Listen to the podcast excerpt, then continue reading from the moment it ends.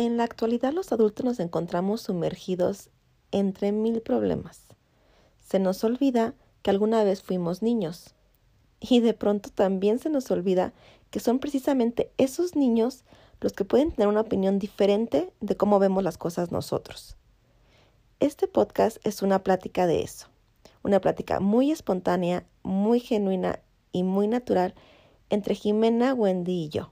Jimena, una niña de 10 años que tiene mucho que decir y tiene una opinión sobre cada cosa que los adultos hacemos. Escuchémosla con una mente muy abierta, pero sobre todo aprendamos juntos. De hecho, era sobre mezclaron niños con documentos e imágenes de pornografía infantil, Ajá, como muy escondidas. Ajá.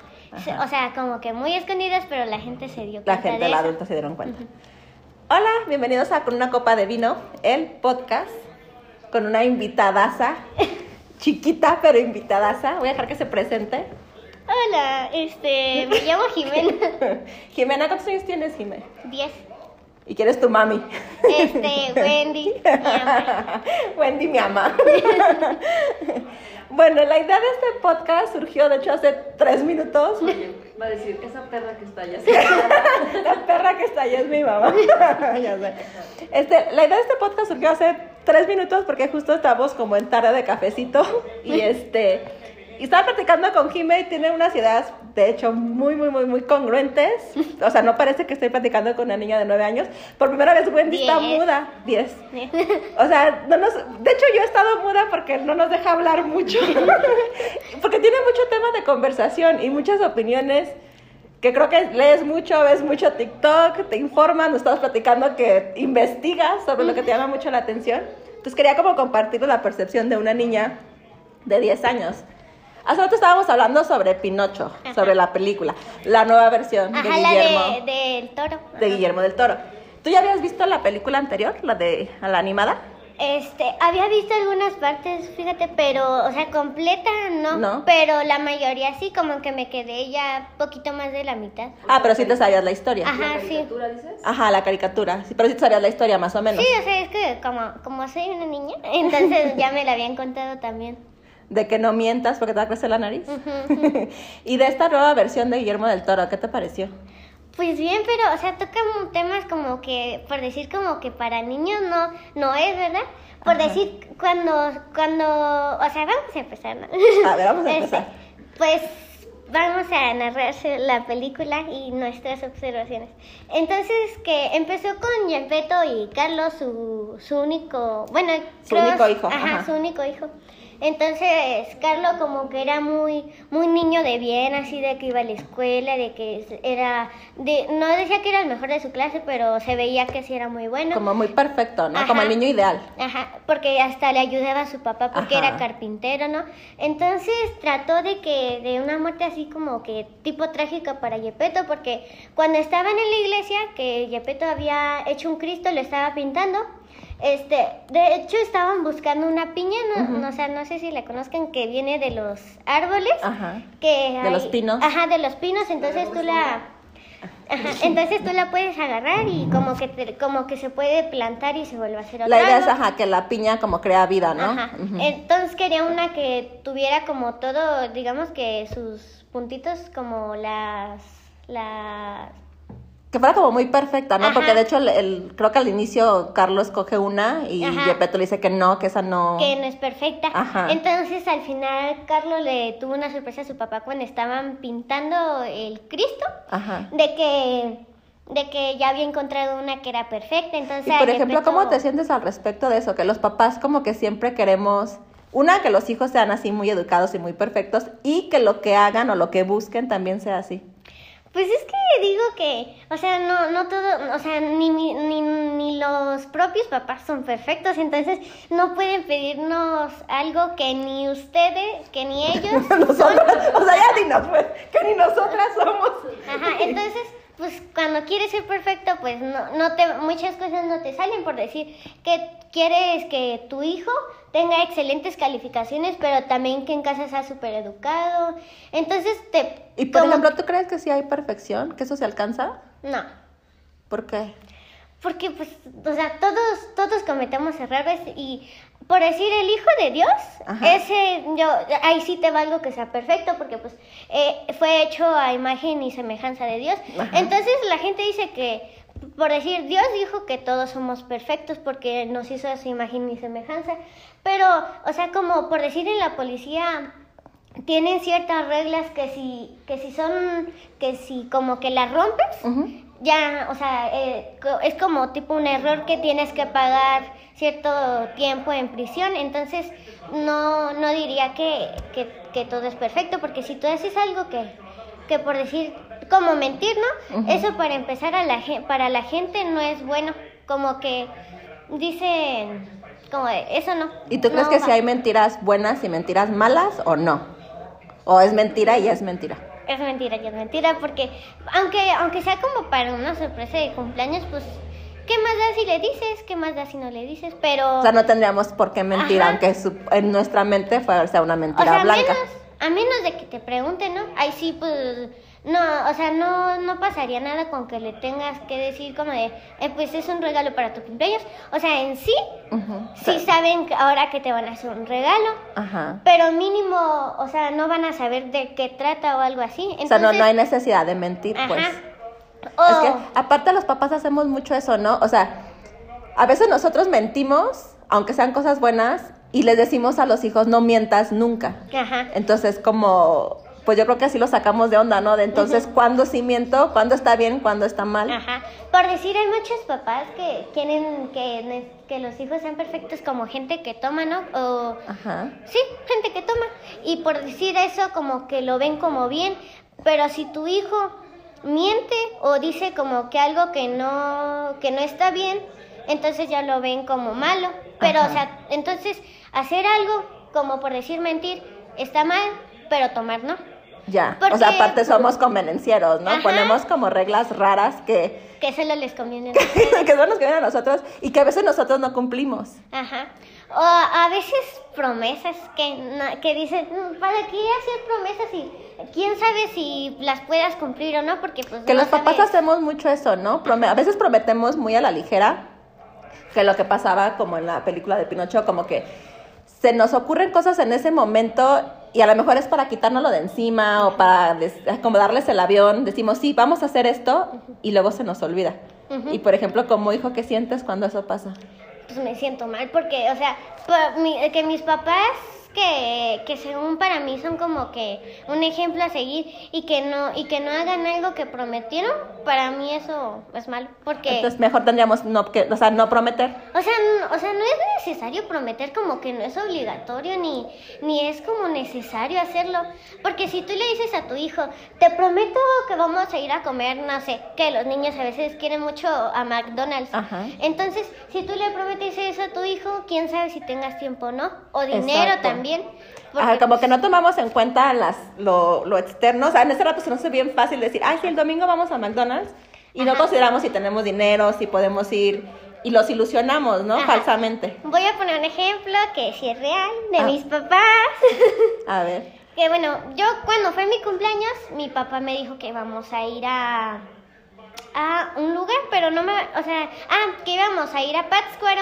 Entonces, esa, y también que nos iba, que me iba a quedar a dormir con mi abuelita, la, su mamá pues, Ajá. que me iba a quedar. Entonces, cuando me prometió eso, pues yo dije, ah, está bien, entonces se iba a cumplir, porque Ajá. mi papá es como Porque que aparte era de una promesa sencilla, o sea, no era sí. tan, tan complicado. Aunque a veces me- para mis papás yo creo que eso sí siento que es complicado porque no tienen mucho tiempo Exacto. por su trabajo. Pero digo, entonces, o sea, si me prometen algo Tú y espera. saben y saben que no tienen tiempo, pues para que me lo dicen, Ah, porque ya. solo me. ¿Y qué, pa- qué pasó en esa ocasión? Bueno, que cuando íbamos a ir, según a ir a Pátzcuaro, pues, o sea, tampoco fue tanto culpa de ellos, ¿verdad? Pero ya, ya luego pasó algo que sí dije, no, pues esto sí es su culpa. Primero que cuando íbamos yendo a Pátzcuaro, el carro se descompuso, entonces Ah, nomás sí, me llevaron a comer ahí a un lugarcito que nos encontramos. Ajá. Pero ya luego cuando pasó ese incidente también, este, que íbamos a ir a Pátzcuaro, que resulta que mi papá no tenía tiempo y que quién sabe qué. O le dije, bueno, entonces mínimo vamos con mi abuelita. Ajá. Y me dice, no, hoy no puedo, no quiero, no quiero molestarla. llevarlos. Y yo, o sea, entonces soy una molestia para ti. Ah, O sea, aparte el comentario, ¿no? Que los que justo lo platicábamos hace rato con la película de Pinocho cuando tú me recordaste la escena donde Gepetto le dice que eres una carga. Ajá. Viene mucho al tema ahorita, ¿no? Porque a veces los papás decimos cosas sin medir lo que estamos diciendo. Por ejemplo, él te dijo, "No tengo, o sea, no me quiero, no quiero molestar." Tú lo tomaste como pues llevarte a ti era una molestia. Ajá. O, o bueno, que a lo mejor y como, según que no tienen tiempo, pero cuando me han llevado, o sea, con la familia de mi abuelita, pues no es como que, o sea, yo no siento que soy una carga porque pues siempre estoy callada, o sea, casi no como, o sea, que agradezcan eso, ¿verdad? Porque así no gasto Ahorra, tanto ahorra- dinero. ahorra todo eso. Ajá. Entonces, cuando me dijo que no podía, o sea, que era una mo- que, que no quería molestar, yo dije, entonces, ¿para qué me dice? Como, y ya luego cuando fuimos con mi, con mi tía, digo, bueno, no, más bien que nos quedamos en lo de que me querían llevar a Pátzcuaro, les dije, no, mejor vamos a León, ¿no? Ajá. Ahora sí para mi cumpleaños. Y mi cumpleaños fue en octubre y estamos en diciembre, ya casi va a ser año nuevo y Y no todavía te ha llevado. Entonces, pues yo digo, no, como, como de, pa- ¿para qué me promete que vamos a ir a Pátzcuaro y que, y que me va a dejar quedarme con mi abuelita? Ah, porque hasta mi tía, la que había dicho que, que nos quedáramos, le, le dijo, pero ahora sí te la traes la próxima semana Ajá. porque cuando fuimos no teníamos nada, entonces no nos podíamos quedar y así sin nada. Ajá. Entonces este, le dijo, ah, está bien. Y que la siguiente semana le digo, papá, ¿no que me vas a llevar con, con mi abuelita? Y me dice, no, es que, que se pelearon. Y que, y que, ¿qué tal si te ponen a decidir entre que, que uno o que otro? Y que quién sabe qué. Y yo dije, pues nada más es una excusa porque pues yo, yo me podría quedar ahí, aunque estén peleando. Pues sí, porque Pero- aparte los papás hacemos mucho eso, ¿no? Que los problemas de adultos los involucramos a ustedes y ustedes no tienen nada que ver. O sea, si hay un problema de adultos en, en la casa de tu abuelita, pues es de adultos. Tú podrías perfectamente ir, quedarte y disfrutar de tu familia. Porque de hecho, o sea, ni siquiera quería como jugar con mis tíos, ¿no? Ajá, tú ibas a estar con, tus, mis primos. con tus primos, con Ajá, los de tu edad. Exacto, y pues no, no necesitamos como que dinero para divertirnos, porque ahí tenían como un juego, bueno, una, un Xbox, y aunque no jugáramos eso, pues estábamos jugando a la maestra, ¿no? Y era su maestra, entonces no era como que Te necesario ocupabas cosas. dinero, ni ibas Ajá. a molestar a nadie realmente. Entonces ahí, ahí es donde los- como papás nos la regamos, ¿no? Ajá, sí. Pero, por ejemplo, ¿qué deberíamos de hacer? Por ejemplo, él ya sabía que no tenía tiempo. Lo del carro, bueno, eso surgió de, de repente. Pero que, que hubiera sido más honesto. Si te hubiera gustado que te dijera, es que la neta no te puedo llevar. Ajá. O que haya dicho no te quiero llevar, o sea, con Ah. eso me basta, hasta con eso, o sea, no me molestaba, sino decía, pues bueno, pues cuando pudieras y si no quieres, ya pues mínimo llévame a comer, no sé, aquí cerquita, o sea, la tienda, no sé, cómprame algo, pero Es que creo que a los papás se nos olvida que ustedes sí son personas, o sea, son unas personitas que sí piensan, que sí entienden razones, que no es necesario pues mentirles o ponerles como la vida color de rosa. Y creo que sí lo hacemos, ¿no? ajá, sí, de hecho. Y deberíamos de evitarlo, ¿no? Sí, porque pues no es necesario estar haciendo promesas o como que mentiritas blancas y así porque pues al final este de todos modos no puedes tapar el sol con, Con, un, dedo, O sea, Ajá, se, van a, dicho, se ajá. van a dar cuenta porque se van a Ajá, dar tarde cuenta. o temprano. Pero pues, o sea, sí, por decir hay gente que, por decir que mete como a los niños en, en, en problemas de ellos, ¿no? Ajá. Como en los divorcios, que a veces como que hacen que los niños sientan como que culpa de, de eso, ¿no? Un ejemplo que ahí había visto en la Rosa de Guadalupe, este, pues los papás no estaban divorciados ni nada, pero había un incendio Ajá. y pues su hijo había muerto. Entonces quedaban dos hermanitas, ¿no? Ajá. Y una era más grande que otra. Entonces ella siempre le, a, a la hermana mayor, o sí creo, bueno, digamos que es la hermana mayor, siempre le reclamaban como de que por qué no eres como tu hermana o de que por qué te vistes así. O sea, nada les parecía después del incendio. Ah, ya. De la que murió, comparaban a la hermanita que había quedado con la hermanita que había Ajá, fallecido. porque por decir decía, o sea, tú ni siquiera novio tienes. Ah, bueno, más bien le había dicho que una vez, ¿por qué, por qué no salí, por qué no te trajiste a tu hermana contigo? Y dijo, porque no voy a estar pegada a ella. Y también le dijo, ¿y a dónde fuiste? Y dijo, salí con Daniel, creo era como un pretendiente, un novio suyo. Y dijo, ese muchachito no me gusta, está mejor el novio de tu hermana.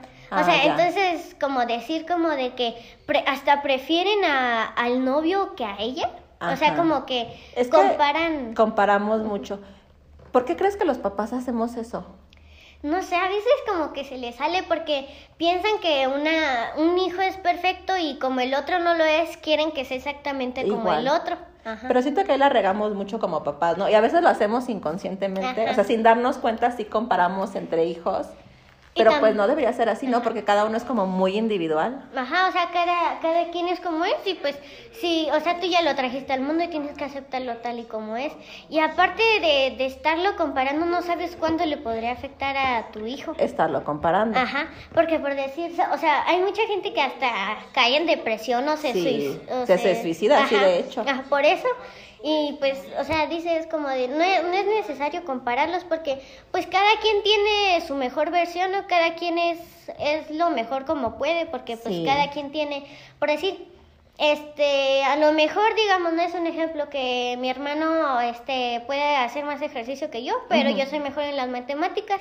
Exacto. Entonces, cada uno tiene como una fortaleza Ajá, diferente, sí, pues. y pues a veces los papás como que ignoran, como que se tapan los ojos de eso para que solo por decir el logro del hermano o de, o de que a veces comparen a tu hermano contigo, Ajá. pero no, o sea, no es de que, a, de que a ti te comparen mal, sino que a tu hermano le digan que quieren que seas como tú. Ajá. Y entonces tú te sientes mal porque dices, o sea, a lo mejor y luego hasta se sienten culpable de que porque ¿por qué comparan así a mi hermano? O sea, luego hasta a veces los hermanos las le agarran odio al otro Entre ellos por eso. mismos, ajá, por Ajá. comparaciones que hacen los papás. Entonces, pues, o sea, como que comparaciones no deberían de haber. De hecho, Y- ni entre hermanos, ni entre amigos, ni entre nunca, No. ¿no? Como respetar la, individual- la individualidad de cada quien.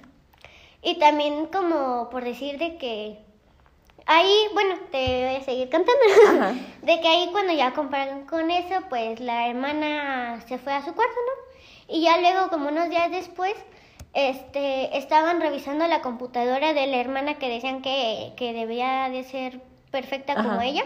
Este estaba revisando su computadora y estaba diciéndole a los papás que un documento para su escuela que no sabía dónde lo dejó porque era muy importante para su carrera que está estudiando.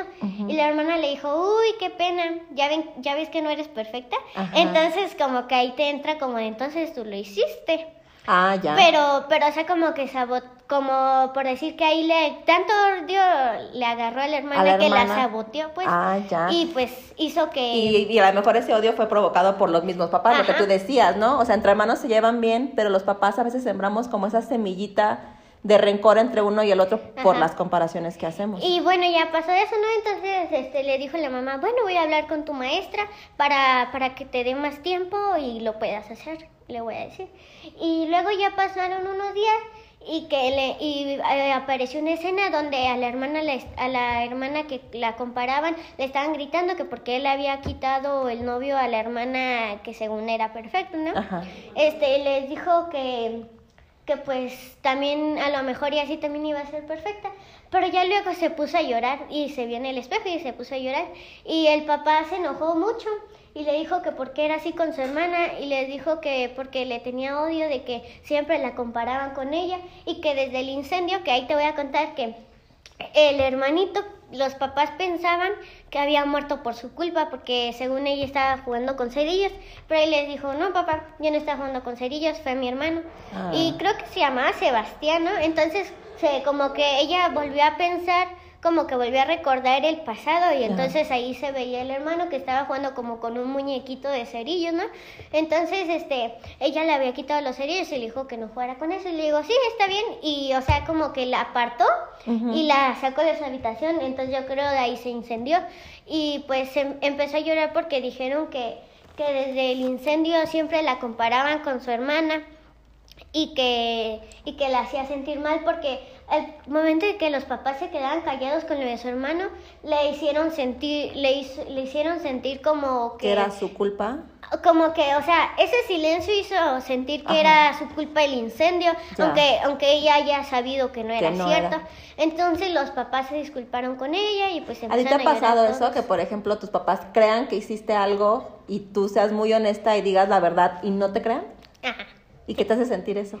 Pues mal, porque digo, ¿por qué no confían en mí? Pero, o sea, también, también de hecho eso que los hijos como que no está bien de que por tantas mentiras los papás ya no te creen. Es- o sea, ¿te ha pasado que has mentido? Ajá. Y ellas así te las creen. Ajá, ya- exacto. y cuando Sí, ya dices la luego verdad. Cuando dices la verdad, Ya ya, no. no te creen. Ah, bueno, entonces ahí también es como un poquito, tiene lógica que los papás no te crean porque en algunas ocasiones sí mentiste. Ajá, y eh, por eso también no deberíamos de mentir. O sea, no somos perfectos, ¿verdad? Pero tampoco estaría, o sea, sé que de vez en cuando toda la gente miente, nadie nadie en su vida ha dejado De mentir. no ha mentido, pues. Ajá. Alguna vez Es que a veces mentimos por no hecho. lastimar, ¿no? O sea, no siempre es mentir por mentir, a veces lo hacemos según nosotros por una buena intención, o sea, porque no queremos decir la verdad porque la verdad Por lastima decir, a alguien más. me voy a basar en un, vi- en un video que había visto de que a una chica le dijeron, no, te queda muy bien ese vestido. Y luego cuando se fue le dijo, te quedó horrible, le quedó horrible ese vestido. A ver, por ejemplo, tú en esa situación, si alguien te pregunta, oye, ¿cómo me veo con esta ropa? ¿Tú serías bien honesta? Pues sí, porque no habría necesidad de mentir, más bien hasta podría ser ayudarla ¿Verdad para que, sí? se viera Para que bien. se vea bien, exactamente. Ajá. Pero, por ejemplo, es una mentira muy común. Cuando alguien, nos- o sea, cuando vas con una amiga a probarte ropa o incluso en tu casa que alguien se pone algo y te pregunta cómo me veo, la mayoría de las personas mentimos por no querer hacer sentir mal a la persona. Ajá. Pero ¿qué pasa? Que esa persona sale con esa ropa que nosotros sabíamos que no se le veía tan bien y entonces ya en la calle, pues todo el mundo la ve mal o Ajá. raro, la juzga y a lo mejor nosotros podíamos haber evitado, Evitado eso, eso, si le hubiéramos dicho la verdad. Sí, y de hecho, por decir, sí, no, o sea, no, no estaría mal como decirle, porque, bueno, aunque hay mucha gente que es sentimental como yo, este, Tú y yo lloraríamos, ¿estás de acuerdo? O sea, pero a ver, si a nosotros si tú y yo preguntáramos cómo se nos ve algo que a nosotras nos gusta y alguien honestamente nos dijera, uy, pues no se te No ve te tan bien, bien. ¿tú te sentirías mal? O sea, por un lado me Yo sí iba a sentiría llorar. mal. Ah, o, yo- o sea, yo no lloraría, ¿verdad? Pero sí me haría sentir mal como de, o sea, entonces lo que he usado que me ha gustado por mucho tiempo, ahora se me ve mal. Entonces, y a ver, ¿ahí qué harías? ¿Te lo quitarías o dices, ya, ay, me lo aunque, pongo, no importa? aunque igual también, o sea, es que hay muchas versiones, ¿sabes? Como por decir, a la gente aunque se vea mal no le importaría, no le importaría lo que digan Es los que, demás, ajá, es la otra parte, una de dos, o tomas en cuenta la opinión de los demás. de los demás O no lo haces. o no lo haces. ¿Qué, o sea, ¿qué sería lo adecuado? ¿Qué harías tú? Pues no hacerlo, porque, o sea, por decir, si a ti te gusta algo, no deberías cambiar ese algo por, por críticas de las de, de personas. alguien más. A ver, a ver, a ¿qué tienes que decir? Quiero hablar. Pero acércate, porque de por sí no te escuchas. Sí me oigo. Es que puede haber confusión porque cuando tú le preguntas a alguien, ¿cómo me veo? Ese alguien te puede contestar de acuerdo a los gustos propios, También. no al gusto que tú tienes de cómo, Pero- tiene, cómo te, te ves ese vestido que a ti te gustó y que a mí no me gusta, por ejemplo, el print. Ajá. Entonces, como que dices, Pero voy entonces- a opinar de acuerdo a mis gustos, que por ejemplo, mis gustos es puro rayas, bolas Ajá. y Como incomodidad, Un ajá. Ejemplo. comodidad. Y a mi abuelita no le gusta cómo te vistes, ¿no? O a mí, a mí sí me gusta cómo te vistes, a mí. Entonces, o sea, es- se entonces ahí te va, bien. por ejemplo, la opinión deberíamos de tomarla de quien viene. O sea, por ejemplo, de que tú me conoces o tú y conoces a Jime, tú sabes qué nos gusta, sabes nuestro estilo. Entonces, si nos ponemos algo de acuerdo a lo de nosotros y te preguntamos cómo me veo, tú ya sabes qué nos gusta y qué no. Entonces, sí nos dirías, creo que honestamente, de, o sea, sí sé que ese es tu estilo, pero se te ve raro por esto, esto y el otro. Y entonces ahí siento que yo no me sentiría mal, diría, porque es que ya sabe cómo me gusta vestir. Ajá. Pues es que lo primordial es ni siquiera preguntar cómo me veo, ¿no? Ujú. Porque hablábamos el podcast, El podcast de la pasado. seguridad, ajá. de- Sí. Tú y yo a esta edad que tenemos es como ya no necesitamos la opinión de nadie, Exacto. porque estamos tan seguras que lo que nos vamos a poner nos gusta y ahí quedó. Ajá. Entonces, ¿qué sería lo correcto? ¿No preguntar? No preguntar. Pues sí, ¿no? Más Porque bien si, ser si pides tú. opinión es estarte a, eh, como que a te, a- Pues te adaptar. vas a tener Causando inseguridad a en lo ti, que te diga alguien y que si te dice algún comentario malo te vas a tener No, que y tal cual como puso el, el ejemplo Jime. Por ejemplo, tú, en tu caso, que tú eres muy deportiva, muy comodidad, muy de me quiero sentir, pues sobre todo la comodidad, tú buscas mucho la comodidad. Que a tu mamá no le gusta, pero a ella, por ejemplo, sí. A ella tacones, por ejemplo, ajá. Ajá. Es que la opinión, bueno, ah, creo que lo mencionamos o lo íbamos como por ahí, por ese tema. La motivación a veces depende mucho de las opiniones de los demás. Entonces, si alguien te opinó mal, ¡pum! Ya Te, en automático te baja. Ya. Ah, tu valió tu autoestima está abajo. Ya, te Sí. fuiste al suelo. Por ejemplo, tú, Jimmy, a tus 10 años, ¿te vistes como tú quieres o sí buscas opinión? Yo he visto como cualquiera, o sea, fíjate, yo tengo unos videos en TikTok, no les voy a pasar la cuenta porque no quiero humillar, ¿verdad? Pero... este- bueno, es que... en el- Agárrate. En el 2020, o sea, yo me vestía con un vestido así todo rosa y unas mallas verdes, ¿no? Ajá. Entonces, mi, mi prima, este, ahora tiene 15 años y tenía como 12 en ese entonces, ¿no? O 13, me decía, no te ves bien, y yo como de, no me importa. este, o sea, Pero, yo... por ejemplo, a ver, esa seguridad de decir no me importa, porque la realidad es que la mayoría de las niñas no dirían eso, la mayoría de las niñas dirían, pero ¿por qué no se me ve bien? Pero a mí me gusta, o, o se pondrían a llorar. Yo me pondría a llorar a esa edad. O se van y se quitan el O se van y se quitan el vestido y las mallas y preguntan, ¿tú con qué te lo pondrías? ¿O qué me pongo de mi closet? Ajá. ¿De dónde viene tu seguridad? Pues es que no sé, más bien no, no me fijo tanto en lo que la gente piensa, porque si te Pero pones ¿quién te, a... quién te ha enseñado eso? O sea, ¿de dónde aprendiste que no es importante lo que la opinión que tengan los demás de ti? Pues de mi mamá y aparte también, o sea, yo misma como que, tipo ejemplo, ¿no? Como que he investigado como de que, de, de- de- o sea, no sé, como que busco consejos de mi mamá porque, no sé si ya les habían dicho, pero mi mamá es psicóloga, ¿no? Entonces, este, entonces le digo, entonces, o sea, este, ¿le toma importancia lo que me digan los demás o no? Y me dice, pues no, no, o sea, no, no deberías de hacerlo porque pues al final son tus gustos, ¿no? Y si alguien te dice que te ves mal, o sea, también depende porque a lo mejor iba a haber gente que te va a decir, uy, te ves súper bien y hay gente que te va a decir que no, Porque entonces... incluso puede ser, o sea, hasta decirte, hay gente que te puede decir, te ves bien y te lo dicen desde un rollo de, o sea, te ves ridícula y quiero que salgas a la calle ridícula, Ajá. o sea, en un, en un rollo de envidia, de, de no... O también luego sarcasmo que la gente a veces sarcasmo, no lo nota. ajá. Entonces, realmente, como decíamos ahorita, la opinión viene pues desde ellos, ¿no? Desde qué me gusta a mí y qué para mí es verse bien. Y pues es como cada cabeza es un mundo. Entonces, pues sí, cada quien tiene un estilo de la moda, por decir, hay gente que, digamos, no, un ejemplo porque es lo único que se me viene a la mente, Ajá. gente emo, ¿no? Ajá. Entonces, hay gente, como gente, mm, por decir yo, o sea, perdona si hay gente emo aquí, pero a mí no me gusta cómo se Eh, No, ve. no es tu estilo. Ajá, no es mi estilo, Pero, pero, no significa que criticarías Ajá. a alguien que va por la calle. no diría como de, ay, mira, ese emo se ve Ajá. súper mal. Porque también, pues, hay gente como que les gusta ese estilo, ¿no? Que hasta por eso mismo se visten así. Sí, pues sí, claro. Ajá. O hay gente que, que se viste muy a la moda, así como tú. Y pues a veces la gente también dice como de, ¿por qué viene tan arreglada? ¿Qué me dijo tu mamá hace rato cuando fuimos a Eso no comer? a la moda. Bueno, pues, o sea, yo lo veo así porque nunca, no, casi no veo a gente que se vista así. Que, sa- Nada, que salga a la calle, o sea, que salga a la calle, de cabeza. o sea, que salga a la calle con un vestido así, que vaya un puestito.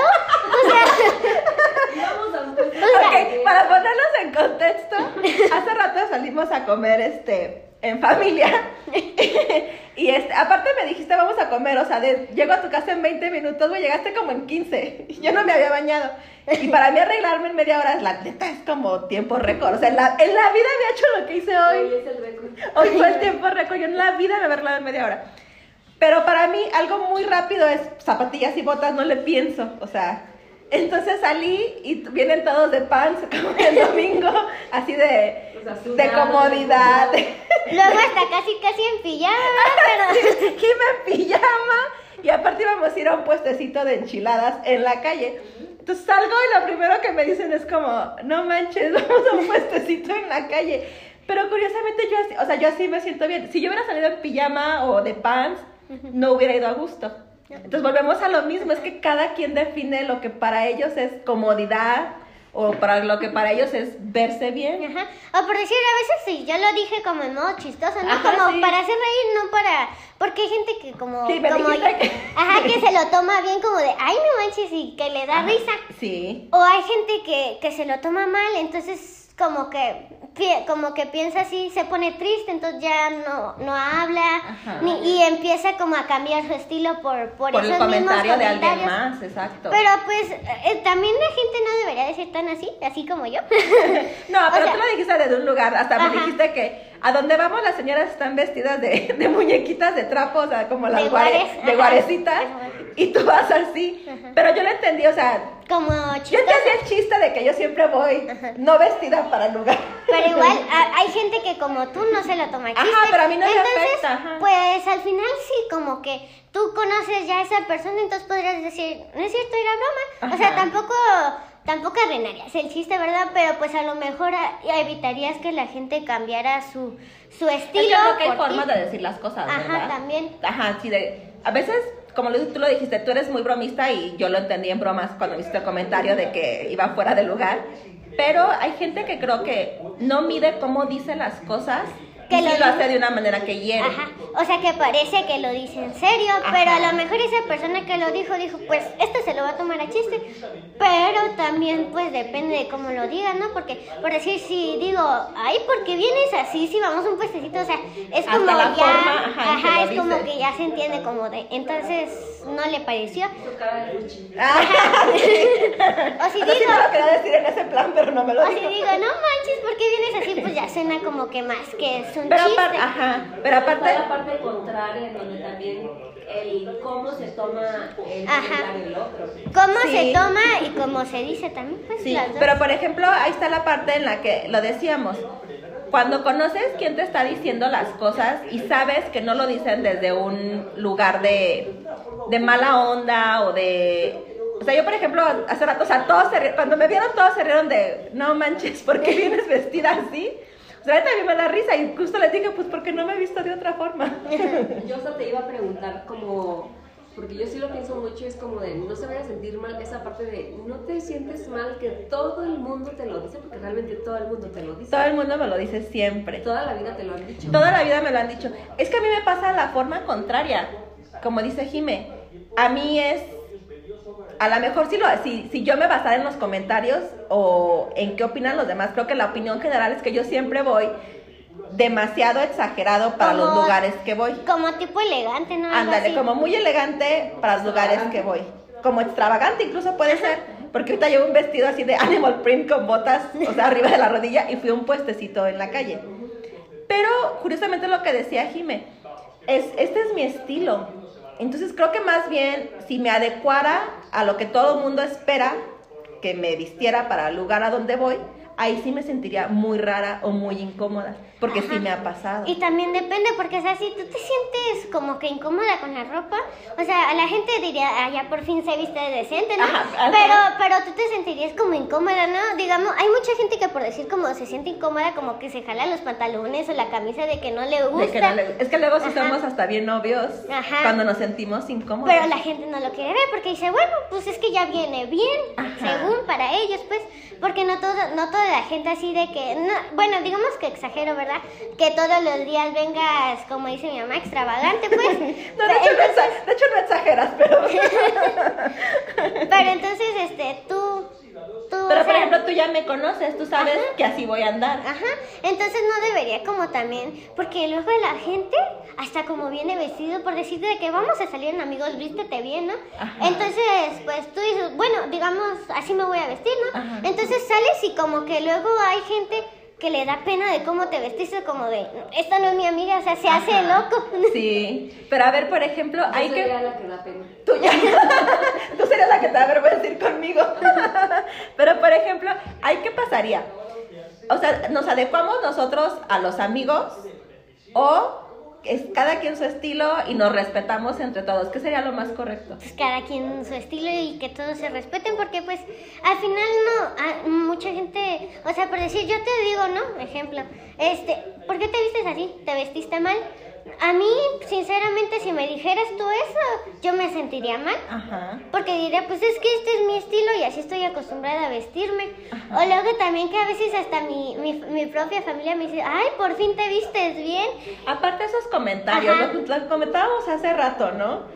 Que desafortunadamente los comentarios más invasivos, a lo mejor de cierto punto más irrespetuosos la y más groseros son de los más cercanos a nosotros porque sienten que tienen la confianza para decirnos las cosas y el derecho pues porque hay un vínculo. Ajá. Pero sí está feo, o sea que, que ellos creen que, que hacen un comentario que viene como desde el amor, pero son comentarios muy agresivos, o sea que tú llegues y te digan, pero ¿por qué viniste así? Pues ya desde ahí te hace sentir muy incómodo. O luego apareció una persona que nunca haya dicho nada malo de la otra, o sea, como de esa persona que te dijo que te veías mal, tú nunca le, ha- le has hecho como lo mismo, ¿no? Ajá. Entonces te sentirías mal porque es como de, oye, yo nunca te he dicho eso, o sea, no, no sé por qué me tratas así. Ajá. O la gente hasta, hasta como que rara se siente por, por comentarios como esos. Sí. Y es que en las familias pasa mucho. Ajá, sí. Y luego a veces hasta por eso salen peleadas las familias y ya no se quieren ver la cara. Sí, o ya no quieres ir a visitar a la familia porque dices, ay, es que la tía siempre hace este comentario y a mí me incomoda. Entonces, ¿será que las envidias es donde más envidia, Las familias donde... Las familias las donde... familias donde más envidia hay? Es que fíjate que no sé si sea envidia, yo siento que es la- que no, que no hemos evolucionado como familia y creo que la familia muy mexicana es este estilo donde todos opinamos sobre todos y creemos que tenemos el derecho a hacerlo porque somos familia. Y creo que no es hasta ahora, en estos últimos tiempos, con niños como Jime, que nos enseñan como de, oye, espérame, o sea, eso que ustedes siempre han hecho, No de bien. decirse las cosas, ajá, de que según ustedes son muy directos, pero de entrometerse en opiniones y en cosas, pues es muy invasivo y lastima. Porque nuestra generación estaba, ¿te acuerdas que uno no podía contestar? O sea, un tío te hacía un comentario o un familiar o algo, aunque tú te sintieras mal, ¿qué te decía tu mamá? No se contesta. Ajá. Ajá, cállate. Es tu tío. Respétalo. Aguántate. O en las conversaciones a los adultos no se meten. En las conversaciones de los adultos luego- no opinas. O luego a veces digo, o sea, a respetar es decir como la verdad. Porque por decir la, porque, porque los adultos sí pueden decir cualquier cosa de nosotros y nosotros no podemos como dirigirles la palabra porque a lo mejor si es un comentario así como que muy malo, pues igual y tú dices, no, a lo mejor eso no va, pero si es un comentario no tan malo como por decir que a mí una tía me, una este nos dice no ejemplo este que nos dice que no que no le andemos contestando por de- porque yo una vez como que sí me sentí como que mal y como que los adultos así no me caen tan bien este se A, llama a varios. ajá, A mí no me gustan tampoco. A ver, ajá. que es que mi tía había como sacado de contexto muchas cosas Ajá. que según que yo me había portado mal y que le había dicho que quién sabe qué, entonces yo dije, no es cierto, o sea, que, o sea, a lo mejor y que me había portado mal, sí, ¿no? Pero que le había contestado, que había dicho groserías o que me había portado muy mal, eso sí ya es como muy exagerado de su parte, entonces yo digo, o sea, quiero contestar, pero dices... Pero dice, a tu tía no se le contesta, ¿no? Ajá. Y luego como tiene como 23, o sea, no, no es mi tía, pero es mi Ni prima. siquiera, ajá, pero ni siquiera es como todo un adulto. o Ajá, sea. no, tampoco pues, o sea, también como que apenas ahí le va entendiendo a la vida. Ajá. Entonces, tú dices como de, o sea, si contestar está mal, pues entonces, también debería estar mal que opináramos, ¿no? O sea, que, que aparte los adultos hacemos mucho eso, desafortunadamente, somos muy exagerados para describir las conductas de los niños. O sea, no sé por qué los adultos con el afán como de, es que educa a tus hijos, porque tus hijos, o sea, me contestó súper grosera. Y a lo mejor ni siquiera es como súper grosera, a lo simplemente mejor y, contestó. ajá, o a lo mejor y te contestó bien, pero tú lo tomaste a mal, porque luego también está eso que, que tú mismo sabes que, que nunca fue grosero contigo ni nada, pero tú quieres hacer como que exagerada. Sí, a mí, por ejemplo, me Porque te pasa mucho. enojos Ajá. externos, ¿no? Sí, es que te digo que viene mucho esta cultura mexicana donde las familias estamos muy acostumbrados, una, que los niños no tienen que tener opinión. O que no te puedes meter en las plaquiticas de los Ajá, que no te- adultos. una, que no se puede meter en pláticas de adultos, aunque hables de ellos. Los adultos lo que hacemos es discutir la vida de nuestros hijos enfrente Y de no te otros puedes, o adultos. sea, y no te puedes meter así para Ahorita hablar de no tu hablar. vida. Ajá. O sea, es como de, ¿por qué no puedo hablar yo de mi vida? Exactamente. ¿Qué sientes cuando eso pasa? Cuando los adultos hablamos de nuestros hijos, pero no nos dejamos que opinen sobre ustedes mismos. Pues yo me siento mal porque, porque este, este, opacan mi derecho a la libertad de expresión. Exactamente. Deberían de irse a la cárcel. Extremista. No, bajo la, la perspectiva de Jimena estaríamos en la cárcel todos. Exacto. Pero, pero sí digo, no, o sea, no, o sea, es que luego a veces como que yo, yo siempre he pensado, ¿por qué, por qué contestar? Porque si contestar es decir la verdad, nos dicen que no está bien. Porque por decir un ejemplo, no, ahorita me lo invento, este, que nos dicen que no debemos de, no debemos de subirnos a, a la azotea. A lo mejor y sí es un punto válido, pero pues más bien nosotros deberíamos como de, de cuidar que nuestros hijos no lo hagan. O sea, ponerle candado o algo. Ah, ya. Por decir que luego hasta te dicen los papás, no agarres los cerillos, que es bien peligroso. ¿Por qué no los escondes tú? O sea, ¿por qué no los guardas tú? También no, no es solo de que lo, o sea, aparte de, tú sabes que los niños los ven, ¿no? Ajá. Entonces deberías de más bien ponerlos en un lugar alto donde no le alcancen o esconderlos. Ajá. Pero ya si tú, si los niños andan de metiches y lo agarran, pues Que, también que ya eso no es real, o sea, los niños, creo que los niños entre más les decimos que no hagan algo, lo hacen. lo hacen, ¿no? Porque, porque es un reto, o es como porque no quiere que lo Como que te ponen así a prueba de que eh, no lo hagas y ahí vas tú y lo haces, ¿no? Hazlo. Hazlo. A ver, pero entonces, por ejemplo, ¿tú cómo crees que funcione? ¿Cómo deberíamos los papás establecer reglas? Pues es que simplemente no, no, no necesitarían reglas, pero, o sea, sí necesitan, pero no necesitan. A ver, a ver, ¿cómo está eso? que es que por decirte que No, ahorita, no me convence. Sí, ya sé. que ahorita que, que hay muchos niños que salen a tronar cohetes y que hasta los papás les dan para tronar. Perdóname, pero a mí no me gusta. Este, aunque me den, me da, pero es que a mí no me gusta ese tipo de cosas porque le, o sea, le das a un niño como fuego. O Exactamente. sea, porque tiene... Ah, pero si se llega a quemar o si llega a pasar un accidente, nos volvemos locos como papás. Ajá, sí. O luego hasta le echas la culpa al hijo de que, ay, ¿por qué andas haciendo eso? Ajá. O luego, ay, bueno, yo nunca he visto, nunca he escuchado, pero, pero sí he pensado, este, porque yo tengo muchos, muchos amigos o mi hermano que así que siento que son muy, ay, no sé, pero como que se van al extremo con todo. Sí. Eh, Bueno, es que a veces Bueno, sí lo exagero tantito, pero, espera, déjame hablar. Que es que, este, por decir, están lanzando cebollitas, ¿no? En- porque es muy común en Sí, en- Navidad. en Navidad, Y como- creo en un poco de Año Nuevo o algo así. Ajá. Que estaban lanzando cebollitas y pasó un carro. Ajá. Entonces yo digo, o sea, como que la chispita de, como es fuego, si se meten al motor y como ahí hay gasolina, pues Ajá. explota. O sea, sí puede pasar algo muy extremo, a lo mejor no lo has vivido, pero la realidad es como tú decías, o sea, les damos dinero para jugar con fuego, Ajá. así, y con fuego y pólvora. O sea, y luego hasta tú les das permiso y hasta los ves y tú como si nada, ¿no? Entonces... pero entonces cuando hay un accidente, sí empezamos como a buscar culpables. Ajá, así como de, o luego hasta, como te digo, le echas la culpa La- al hijo. Exactamente. Ajá. Y pues yo nada más me quedo como, o sea, si, si a mí me echaran la culpa de algo que pasó por los fuegos, yo sí diría, pues tú me diste dinero para comprarlos.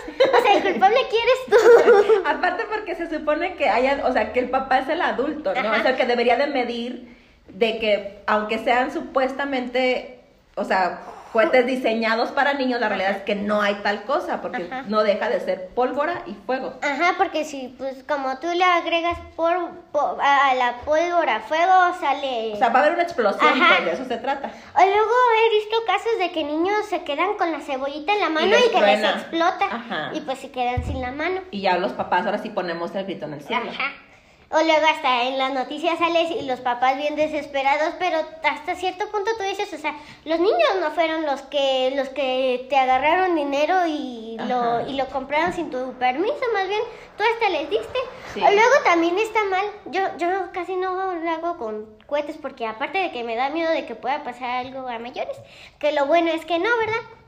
Pero también como que, no sé si han oído, o oído, oído, ustedes, Ustedes que que, escuchan el podcast. Que a los perritos les hace daño eso. Sí, eso es otra cosa. A ver, ¿qué opinión tienes de eso? Ahora que pasó el 12 de diciembre aquí en México, que fue la celebración de la Virgen de Guadalupe, bueno, y de hecho de cualquier santo, no sé si solo es algo en México o es toda Latinoamérica, Creo que solo en México. pero ajá, ah, empiezan las celebraciones Ajá. con cohetes. O sea, Ajá. desde que va a acercarse O la en la fecha catedral que avientan así cohetes y que y salen como explotan. ajá, chispitas Yo que así tengo como perritos, bonitos. eso a los perritos les da mucho miedo. Ajá. Yo que tenía una perrita Cala se llamaba siempre que tronaban cohetes. O sea, si se salía corriendo y se iba con nosotros y, la, y yo hasta la abrazaba porque Sí. porque como a su oído como era como que no sé qué les hacía pero como Creo que que le ellos el ruido es, es más fuerte. Ajá, más fuerte de lo que lo escuchamos los humanos. Y- Entonces, para nosotros es como una explosión. A nosotros luego de repente nos asusta. Creo Ajá, que para sí. ellos la dimensión de lo que escuchan es así súper cañona. Ajá. Como si estuvieran tirando granadas, ¿no? Ajá, sí, algo cosa así. O luego también este había un caso donde que por los cohetes una perrita murió, murió, mu- murió, murió abrazado de su dueño por los que seas- cohetes. es que creo que Ajá. les puede causar, por ejemplo, dependiendo de la raza. Como hasta, yo creo infartos, ajá. De tanto de- que se asustan. Ajá, como se quedan así, muertos, muertitos. O también los gatos, o sea, nosotros que tenemos gatos, o sea, no les hace como tanto daño, ¿verdad? Yo creo que me que ¿Cómo se no ponen los gatos segura, con los cohetes? Pero se salen corriendo, o sea, Ah, sí, se también se asustan. asustan. Sí. Ajá, porque pues no, o sea, no es normal como para ellos escuchar Y por todos ejemplo, los tú que días. eres niña, así, que siempre, que desde que vas al catecismo y vas a misa y has visto las celebraciones, sabes que siempre se utilizan. ¿Tú cómo te sientes al respecto? O sea, ¿tú crees que está bien? O sea, que la iglesia, por ejemplo, tome en cuenta a los adultos, pero no a los animalitos. Ajá, me siento mal porque yo hasta eso de que con el maltrato animal lloro, fíjate. ¿Sí? Porque sí me, sí me hacen sentir muy mal. Y digo, o sea, nosotros que somos los humanos según y que estamos conscientes de lo que pasa, no hacemos nada, o sea, no nos importa. No nos importa, Hasta siento yo que nosotros somos los animales. Es que pareciera que sí, porque sí nos comportamos a veces de manera muy irracional. Por ejemplo, esto de los cohetes, yo, yo honestamente no entiendo para qué son. O sea, ya todos sabemos que es la fecha del santo. que es divertido, ¿no? Según. Ajá, pero según es como una forma de avisar, de festejar. O sea, yo no le encuentro la lógica, o sea, no entiendo por qué. Bueno, es que como, como la gente que es cristiana como yo, o sea, yo sí quiero mucho la iglesia y no me quiero ir al infierno, ¿verdad? Pero, pero o sea, también por una parte como que tomo conciencia, ¿no? Entonces digo, ah, no, la iglesia a veces como que no toma muy buenas decisiones, como de el hecho de lanzar cohetes. Ah, había, donde yo en una iglesia había como que unos tip, como... Tipo unas cosas que, que armaban así y que salían tronando como fueguitos, ¿no? Ajá. Y luego a mí hasta en el ojo me cayó, o sea, y no estaba cerca, o sea, Ajá. estaba como, digamos que hasta allá, ¿no? Y estaba más acá, o sea, después de la pared, pero, o sea, no estaba tan cerca, pero tampoco tan lejos. Ajá. Pero, o sea, sí me cayó, entonces, pues dije, no, eso, de todos modos, hasta a nosotros nos puede hacer daño Sí. eso, y no lo tomamos en cuenta.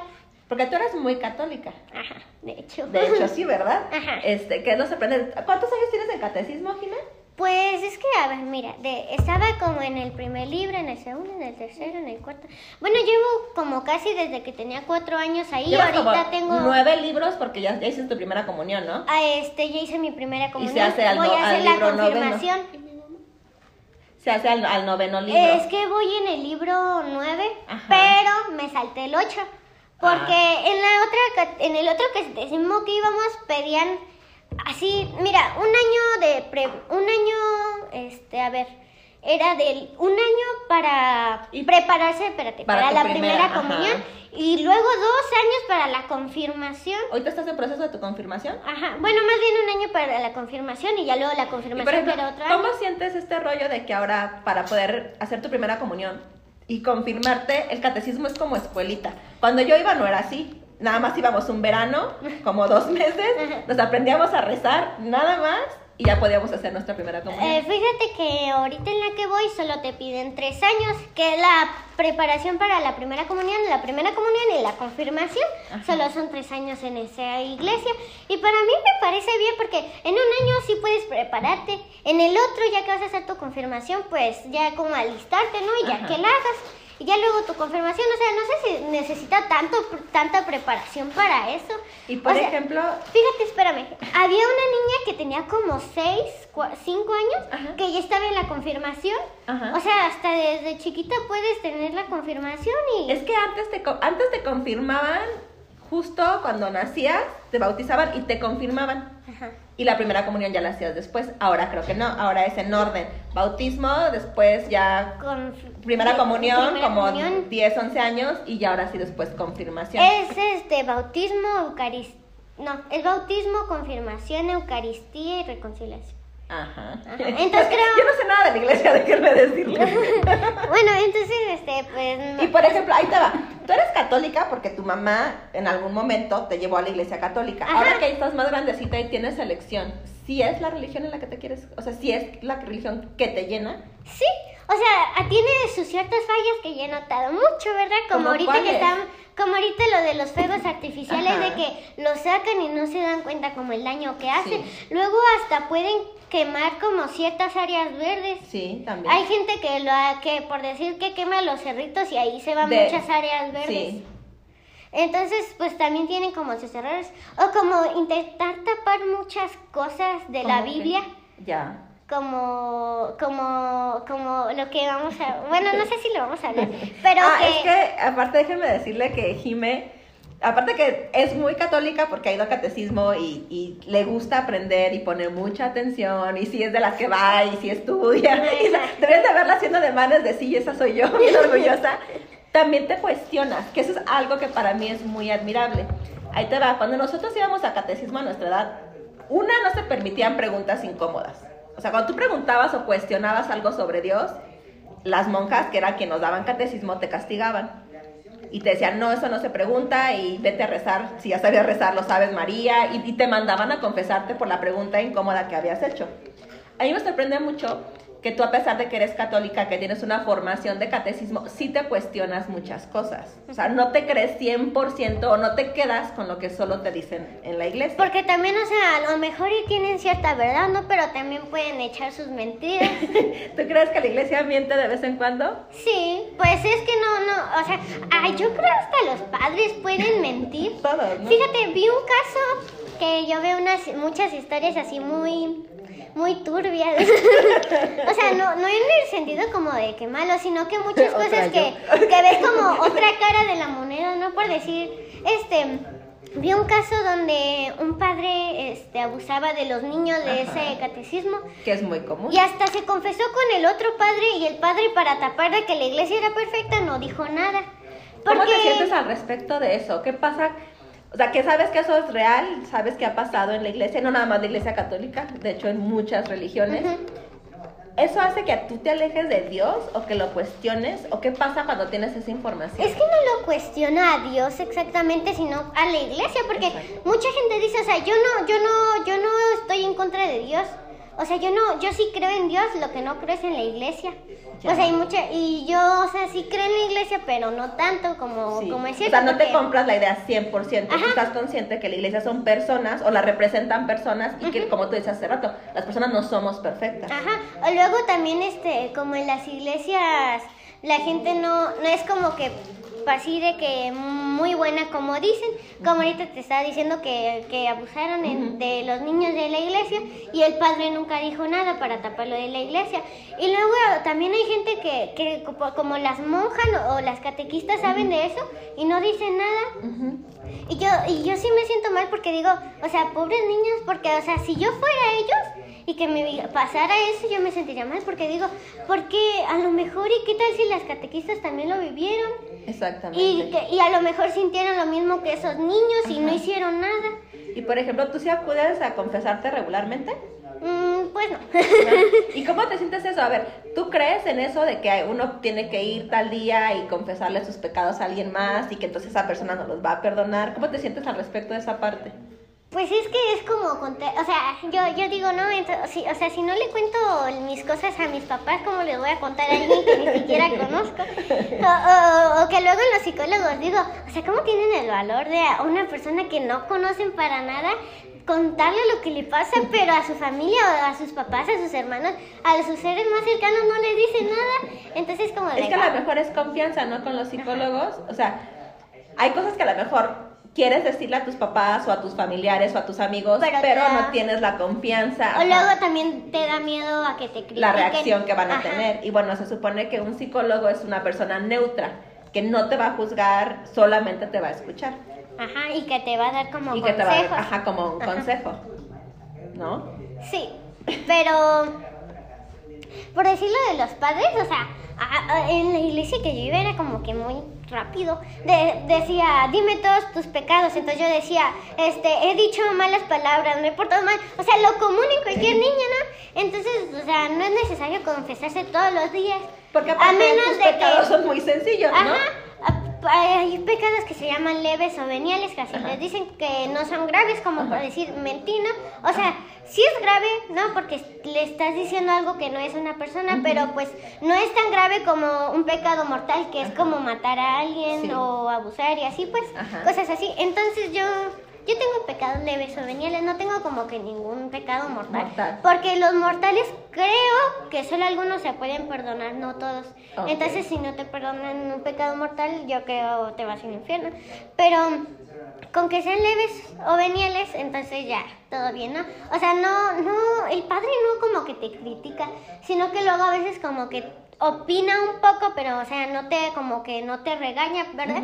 De por decir de que te por, de por decir que digo, este, me porté mal con mis papás y no les hice caso. Y me dice, "Pues hazles más caso y lo que tú ya sabes." Ajá, sí. Entonces, pues no es tan necesario, pero también pues si quieres irte con Dios, entonces te, tienes que te tienes que confesar. O mínimo si no te confiesas en el este, yo, yo he pensado que antes de morir deberías de, así de verdad de corazón, arrepentirte por tus pecados, porque si no lo haces, este, creo que no te mandan al cielo ni al infierno, te quedas en el... En el limbo, ¿eh? En el limbo, creo. Ajá, hasta que, hasta que ya tengas todos tus pecados 100% este, perdonados. No perdonados, sino que 100%, o sea que que tomes conciencia de tus pecados y que te arrepientas de ellos. O sea, hasta que te arrepientas de todos, todos, todos. Ya. Hasta de los mortales, yo, yo creería eso que... Y por ejemplo, ¿cómo te sientes al respecto de eso? Por ejemplo, que alguien, si cometió un pecado mortal, puede ir a la iglesia, confesarlo, y me dices que algunos sí se perdonan. ¿Cómo te sientes al respecto de eso? Pues, pues no me siento mal ni bien, o sea, me siento normal, ¿no? Porque pues hasta por decir si yo cometo un pecado mortal, pues podría ser perdonada, pero también depende, porque mira, yo he visto que hay pecados que por decir como abusar de gente, solo si es como ese tipo o de que mataste a alguien, este, los padres sí pueden decirlos, o sea, ah, porque los padres no pueden decir tus pecados a menos de que sea algo muy grave que esté dañando a los demás. Ya. Pero en el caso de lo que el padre, de que un padre había abusado de los niños y que el otro no haya dicho nada, eso ya no es estar cumpliendo con la iglesia, porque, o, sea, se lo puedes decir a Dios, pero también tienes que decir, avisarle a la gente. A la autoridad, ajá. Ajá, y ese caso lo resolvió un señor que hasta ahora que está muerto lo siguen como que admirando mucho por porque él descubrió que ese padre abusaba y porque denunció. Ajá los denunció. Y este y, es que mucha gente antes como no sé si ustedes han escuchado de que antes a la iglesia aunque hicieran algo malo como los padres digo sí los padres de la iglesia abusar ellos lo tapaban. Sí porque la iglesia era como muchos años. Ajá porque la iglesia era así, no querían que, nadie como que dijera algo o algo así, como que, tapaban mucho a los padres. Sí, los, los encubrían mucho con la finalidad de que la gente siguiera creyendo, de que no se criticara lo que los padres hacían y pues la iglesia siempre fue como un tipo autoridad. Ajá. De hecho, fíjate, en la clase de historia, lo, los que, de hecho, fueron, fue creo este Benito Juárez, el que, el que hizo, o sea, él dijo, yo quiero que se separen los asuntos de la iglesia con los del gobierno, porque, porque como la iglesia era muy adinerada en esos entonces, este, pues entonces como que influía, ¿no? Entonces ellos podían como, por decir a los más pobres, como que, no sé, este, por decir, si hacían algo malo ellos, como, como algún delito, no, no, no hacían nada, o sea, porque como eran personas de la iglesia o con mucho dinero, entonces ellos no iban a la cárcel porque tenían mucho dinero. Y la policía estaba de acuerdo con eso. Entonces Benito Juárez sé que es muy admirable que haya hecho que la separación ajá del gobierno y la iglesia con las famosas leyes de reforma. Ajá sí. Pero fíjate que luego hay muchas cosas como de, de que que o sea digamos no que yo si yo fuera presidente por decir como ahorita por lo del calentamiento global haría que la gente reciclara. O sea o sea, tú sí pondrás más atención en cosas que tienen que ver con nuestro, con nuestro planeta. Ajá, de hecho también, y que nos ayuden, porque si solo ayudan al planeta, o sea, excelente, pero también pues que la gente se sienta conforme con lo que he hecho, ¿no? Como por decir, este, de que la gente, perdón, o sea, así, en serio, en serio, no me dolería como mandar a alguien a la cárcel por tirar basura. Aunque, aunque fuera muy, muy, nada, nada grave según, porque, Ajá. Porque eso que es nada grave ahora está afectando Es mundialmente. que sabes que yo creo que ese es un pensamiento que tenemos muchos los seres humanos que decimos, ay, es solo mi basura, o sea, si yo tiro esto en la calle, ay, es una bolsita de chetos, o sea, no, no, No lo tomamos no tan en nada. serio. Pero lo que no pensamos o no dimensionamos es que si, si ese pensamiento lo tenemos todos, por eso creamos demasiada basura. Ajá. En cambio, si por el lado contrario uno haría cosas, pequeñas cosas, y todos hiciéramos pequeñas cosas, sí serían como grandes cambios. Ajá.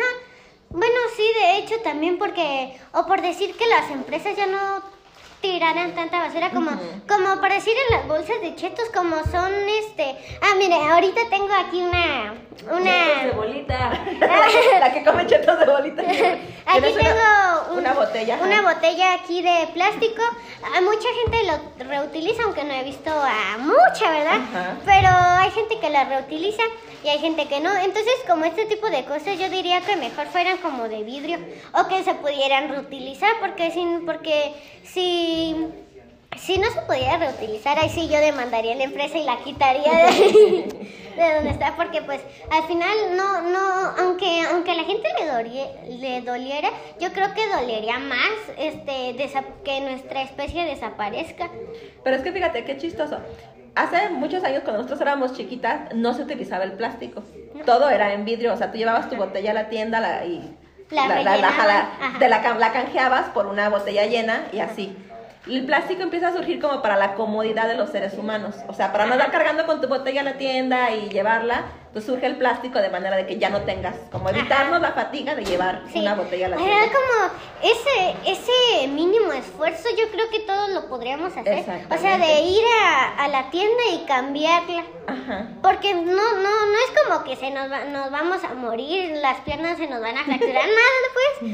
A lo mejor y si es un niño, porque pues luego como ahorita hay muchos robos, que también Ajá. era lo que yo reduciría, este, si fuera presidenta, obviamente, este, este, pues los robos, para, porque, fíjate, he visto que en Canadá la gente deja las puertas abiertas porque sabe que no van a robar, pero aquí en México hasta tres candados le ponen para que no te roben, Y aún así. aún así te roban.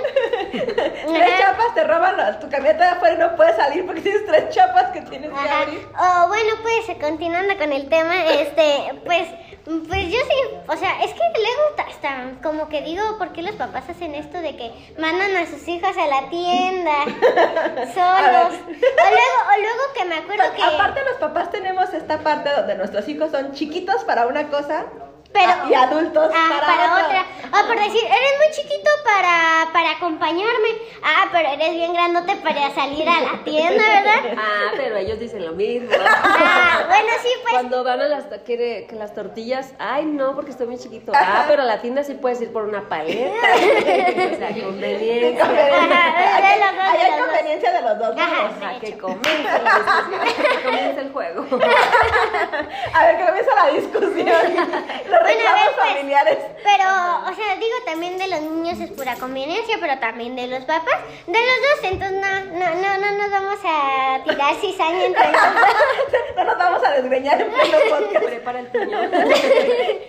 Porque, porque a veces, por esas simples cosas de que a los niños los, lle- lo- les dicen que vayan a las tiendas a las tortillas, que es muy común para la gente, por eso roban a los niños. Entonces luego hasta, luego si tú eres adulto y te roban a tu hijo por eso, o sea, tú dirías, o sea, para no lo hubiera mandado, ¿verdad? Porque pues... Pero también, está la otra parte, ¿no? Que de que, Ajá. Que si nunca haces ese tipo de cosas, pues cuando vas a agarrar confianza de salir a la calle sola. Sí, pero también no desde que los cinco años te lleven a la tienda. Tampoco abuses.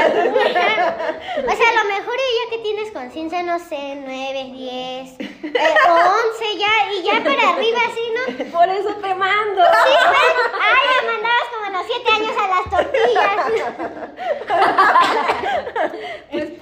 ¿Y por qué crees que tienes toda esta vasta experiencia?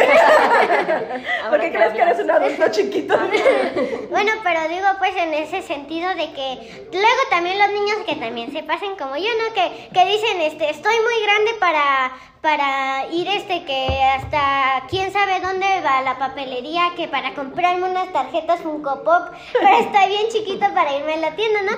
Pero también no a la tienda solo mismo, o sea, yo diría, no, que los papás de ahí te vean de Del- que te ajá. vayas, porque porque puede pasar de que tú los estés viendo, aunque los veas también, que, que se pueden robar al niño, que, o sea, pasa la camioneta, ¡fum! se lo Pero llevan también y- luego ahí entra la inconsciencia de los niños. Luego los mandamos a la tienda donde sabemos que la tienda está bien cerquita, pueden ir y venir. Y ustedes de repente es la maquinita que se les atravesó, la vecinita con la que quiero platicar, o me voy a dar la vuelta. a ver, les voy a contar algo así de que les voy a contar algo de mi hermano. que es que cuando le habíamos, le habíamos mandado que por comida, ¿verdad? Este, o A sea, ver, sí. lo habíamos. La había- La venta. Bueno, perdón, perdón, me corrige. Entonces, lo habían mandado a la tienda, bueno, no a la tienda, a comprar comida.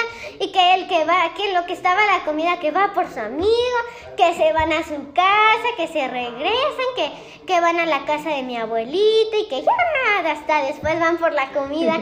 Ya Y ves, eso es también irresponsable Ajá. de los niños. Sí, pero yo no soy así, entonces a mí no me digan nada. Esa es la excepción.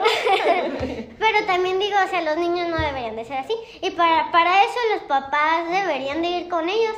Pero también como dice mi mamá, o sea, porque si no lo, si nunca van, o sea, siempre van a decir, vámonos con mi mamá. O sea, a una, hasta te espero para que nos vayamos, ¿no? Ajá. Pero también, o sea, Miedo se llama. sí. Y no debería de haberlo. Pero también, pues, ta- aunque si no hay miedo, o sea... Tú, por ejemplo, ¿para qué crees que sirve el miedo? Se supone que el miedo es una forma de nuestro propio cuerpo de alertarnos que algo que va a pasar no está bien. Tú como niño, ¿qué haces con el miedo? ¿Te paraliza? ¿Sí te detiene? ¿O te da de que lo tengo que vencer? ¿Tú cómo reaccionas al miedo? No, yo sí me voy a mi casa y me regreso.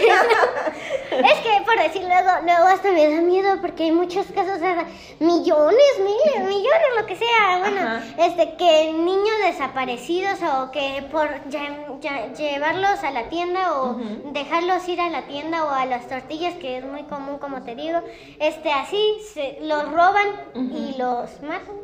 Sí. O, ta- o también le quiten los órganos o cosas así, pues, pero... Pues es que vale Entonces, mucho. a ti el miedo sí te sirve como advertencia de mejor no lo hago, mejor me Ajá. regreso a un lugar seguro. Ajá, o luego cuando un día que fuimos a misa, este, estábamos con mi papá y dijo que iba a regresar a las 9 por nosotros porque iniciaba a las 8 la misa ya que no habíamos ido, ¿verdad? Entonces, cuando habíamos ido, este, ya, ya habíamos lle- llegado, bueno, salido como 15 minutos antes. Entonces yo siempre lo que hago es quedarme cerca de la gente, porque si me quedo, mi hermano pensaba en quedarse en un lugar así donde, no- donde nada más había un, un señor de dudosa procedencia ahí parado como que esperando algo, no sé qué estaba haciendo, algo así raro. Pues esperándolos a ustedes. Entonces, como ahí había como muchos puestecitos de, de que, de que jueguitos o cañas así, entonces nos fuimos ahí, ¿no? Y mi hermana se quería ir que a fuerza, que para allá, y le dije, no, nos vamos a esperar aquí. Y ya hasta que llegó mi papá, y ya le andábamos diciendo, ay, no manches, ya casi nos iban a robar por tu culpa. este, pero... También así como que dejar a los niños solos en un lugar, yo diría que está mejor como estar en un lugar donde haya más gente. Que se Y- supone que es lo que tienes que hacer cuando te pierdes por alguna razón en algún Ajá. lugar. Una es buscar un lugar seguro, o sea, Ajá. donde haya más familias posiblemente. Y no y como quedarte en ese lugar, no andar girando ni redondeando porque lo que va a pasar es que Es pues, te estén buscando y tú te ajá. estás moviendo del lugar y nunca realmente se encuentran. O luego también mi papá siempre me ha dicho este, ir con un policía, ¿no? También. Luego que en la salida como hay gente, o, o, o sea, como que con la gente normal así yo no iría. Iría con un policía Ajá. o con alguien, algún cajero, ¿no? De que mi papá se perdió y ya pues llamarían ¿Tu con papá el... se perdió o te perdiste? me perdí yo, este, de que me perdí con mi papá, ¿no? Entonces ya dirían Ajá. como de que pasen con la niña, que quién sabe qué, que se perdió, ¿no? Entonces yo creo ya sí mínimo mi papá o mi mamá pueden- podrían encontrar. ¿Qué tal si la policía está condenada? Puras teorías de conspiración. Ajá. Es que luego también hay doble, como la, el- la, la vuelta de la moneda, ¿no? Como de que por una parte puede ser que el policía te ayude, pero por otra él más bien podría aprovechar ese momento y robarte. Entonces- Porque también hay policías que, que son como cómplices de muchas cosas, Sí. que nada más por su cargo de policías pues ya no es culpable de nada, ¿verdad? Ajá. Pero pues igual habría que investigar también, porque si solo, si solo por ser policía tú pienses que ya no haces nada, pues quién sabe, porque hay muchos casos también de, de personas policías Que que, involucradas. con como, como bandas así que matan y así. Como niña, tu primera reacción que sería a lo mejor buscar una familia, alguien que se viera más normal.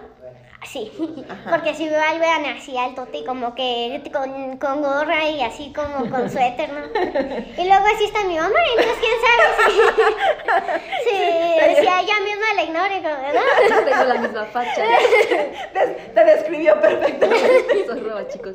Eres roba, chico. Entonces, pues iría con un cajero, ¿no? Ah. O sea, estás en una tienda con un cajero. Y si estás, Ajá. por ejemplo, en la calle, Si estuviera en la calle, yo creo iría como a alguna tiendita o con alguien, con alguna casa que vea que tiene hijos para así Ah, decir ya. como de, de este, como tachar a esa persona de que me va a robar, ¿no? o sea, así. sí, sí buscarías como lugar más seguro, Ajá. no con cualquiera. Ajá, sí, porque, o sea, mucha gente en momento de crisis como que se asusta y se va con cualquier persona, pero no sabes qué intenciones tenga, si son buenas o si son malas, pero también todo deberías como que tratar, ¿no?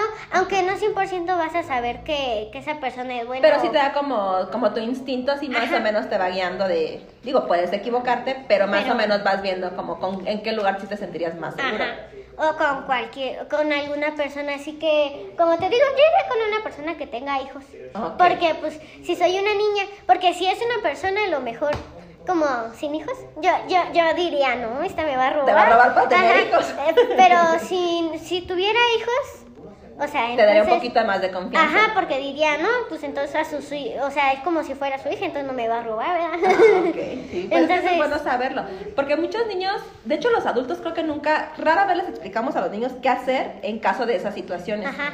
Y por eso los niños no saben qué hacer. Y Ajá. su primer instinto es empezar a buscar a sus papás. Entonces se están moviendo de Ajá, lugar. se mueven y se mueven. Eh, o luego he visto, bueno, este, mis papás, por decir cuando vamos como a lugares que, que así que saben que roban, me dicen como de, mira, si te pasa Ah, ya. algo, pues no sé, tú te sales corriendo o te bajas del carro, algo así que me han dicho, pues. Sí, como que te como- preparan para una situación. Ajá, que pueda pasar. extremo, ajá. porque pues luego como por decir que habían como unas casitas, luego ahí de mi mamá me decía, o mi papá no me acuerdo que ahí como que robaban mucho, Ujú. entonces me decía que si pasaba algo que yo me fuera corriendo y que me fuera ahí con alguien, ¿no? Ujú. Entonces yo yo lo que haría no es como de que así normal o, o nada más correrle e irme a mi casa, ¿no? ¿Verdad? Buscaría como a alguien para poder llamar a algún familiar que yo por suerte me sé los números.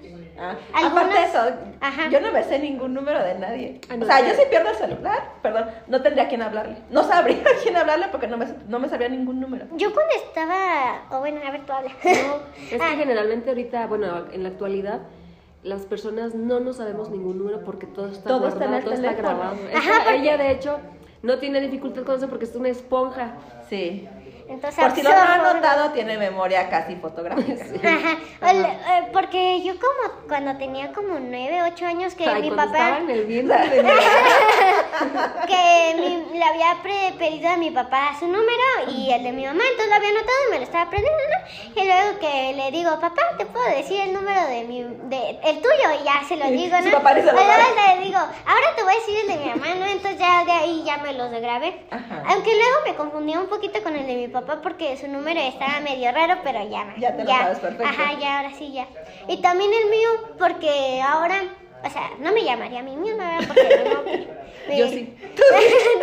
Le mando mensajes a mí misma. ya. Ayúdame, Wendy. Ayúdame, Wendy. bueno, entonces, Yo, entonces yo te marcaría a ti. Wendy, ¿qué hago en estos momentos?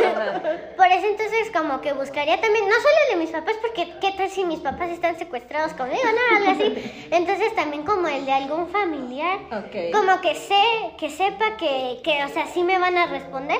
Porque por decir el de mi prima, ella, o sea, no. De plano no, porque, o sea, ella tenía celular, pero que, que se le rompió y ahora que tiene una, un, un Alcatel, ¿Tú tienes celular, Jimé? Sí. ¿Ahí donde investigas todo? Sí. Con ese me va a llamar y cuando nos estén rapeando a los tres me va a decir, desátame. Por teléfono. Ahí están todas mis fuentes de información.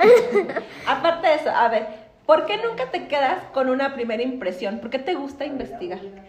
Porque, porque pues es que nunca, o sea, nunca se sabe si en verdad podría eso ayudarme o saber que es cierto, porque O también... sea, tú sí cuestionas, tú Ajá, no te sí. crees lo que ves, lo que escuchas a la primera. Ajá, porque pues por Pero decir, si a mí me tú. dicen, Sí, este... Es que es muy yo en mini. O sea, yo la escucho y es como tiene información de todo, porque en algún punto le da curiosidad saber si lo primero que escuchó es válido o no es válido. Exactamente. Ajá, porque por decir, a mí sí me dicen como de, ven, te voy a dar una paleta. Ah, ahorita vengo. este, a ver, espérame.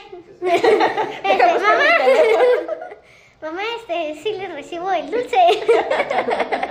o, luego también por, por instinto, ¿no? Como que gente como que así que no se le ve la cara, pues, por- porque qué tal si me intenta robar, no, a lo mejor yo me salvo, pero esa persona ya no la podría como que, como que lle- llevar como que ir a la cárcel para como que buscar su rostro y que lo atrapen, ¿no?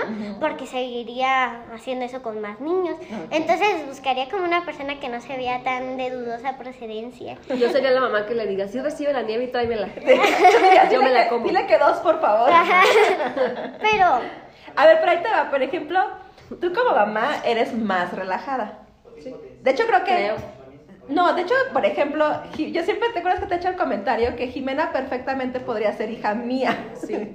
Porque es muy como yo. O sea, es más precavida, más miedosa, más de lo pienso dos veces, más de mejor investigo, más así. Tú eres más abierta. Sí. O sea, más de, pues, el instinto, lo que salga primero, lo que es más espontáneo. ¿Por qué crees que ella es tan diferente? O sea, ¿qué ha tenido ella Pues- que la ha hecho tan diferente? Porque en muchas cosas es muy similar a ti. Los genes, ¿Puede ser? pues no son mis genes. Tú, por ejemplo, con tus hijas te pasa, o sea, ¿todas son tan diferentes a ti o se parecen a ti? No, bueno, de las tres, creo que Samantha, que es la del medio, es la que es muy similar a mí, hasta en la forma de reaccionar a las cosas. O sea, muy, muy similar.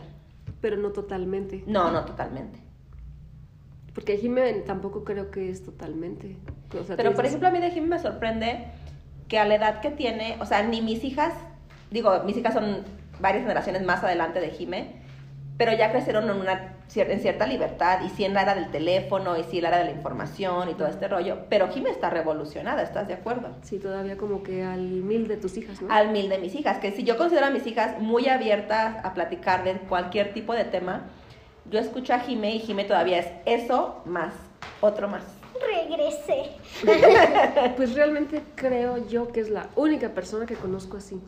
O sea, de todos los niños que puedo ver de su edad, o sea, yo no diría... Soy única, especial. Es ¿eh? un, De hecho, es sí. un espécimen, ajá, como de ¿qué haces en este planeta?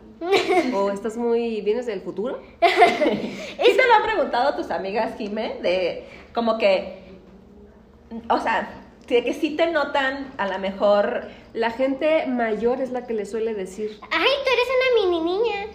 una mini adulta, ¿no? Una mini adulta, perdón. Ajá. eso. La ¿Y mamá te de... crees como, o sea, cómo te consideras tú? Yo me considero como niña, pero pues si me dicen que soy adulta, pues también. pues se los tomo. Es que- Vámonos de antro. No. Es que mis compañeros, o sea, como que no me no, o sea, no hablo como de esto, ¿no? De Ajá. que casos así porque sí, porque sé que mis compañeros me van a ver como de, entonces tú qué haces aquí? Yo no yo no te conocí así. Ah, porque soy como No, pero es que justo ya lo decía hace rato.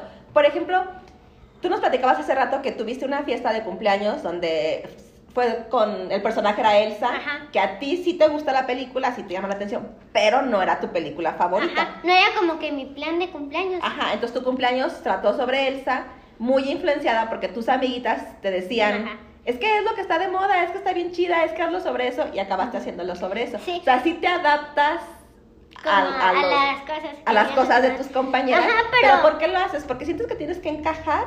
¿O Mm. por darle más gusto a ellas? ¿O por qué? Yo lo hago así porque quiero nada más, porque, porque me gusta también cómo son ellos, ¿no? Entonces, pues puedo tener varias versiones, varias caritas ahí, ¿verdad? Entonces, por, es que creo ser- que sí te, o sea, precisamente eso, lo dices de broma, pero creo que sí te adaptas a los niños de tu edad, Ajá. pero perfectamente también te adaptas Ajá, a si ellos nosotras. me empiezan a decir algo de lo que yo hablo, yo con gusto voy y les digo lo mismo, ¿no? Como que, porque como que a veces luego, este, así, sí me peleo, ¿verdad? Entonces como que sacan como argumentos que no tienen sentido, entonces ahí voy y las corrijo, ¿no? Ya. Y, ¿Y cómo se lo toman? ¿Cómo se toman el hecho de que tú, por ejemplo, cuando corriges algún comportamiento de ellas o algún comentario, es porque tú ya lo leíste? O es tú que, o investigaste. sea, no me dicen nada, si no se quedan como mirándome raro, como de, ¿esta cómo lo sabe? o, de, repente- o de, ni yo sabía, o sea, quedan mis compañeras como de, yo ni sabía eso. ¿Y cómo te sientes, por ejemplo, en esa situación? ¿Sientes que no encajas o al contrario es como, miren, yo aprendí todo esto porque yo lo investigué? No, yo hasta me siento especial porque digo, o sea, soy la única que ha investigado y así que, que le gusta como investigar más cosas.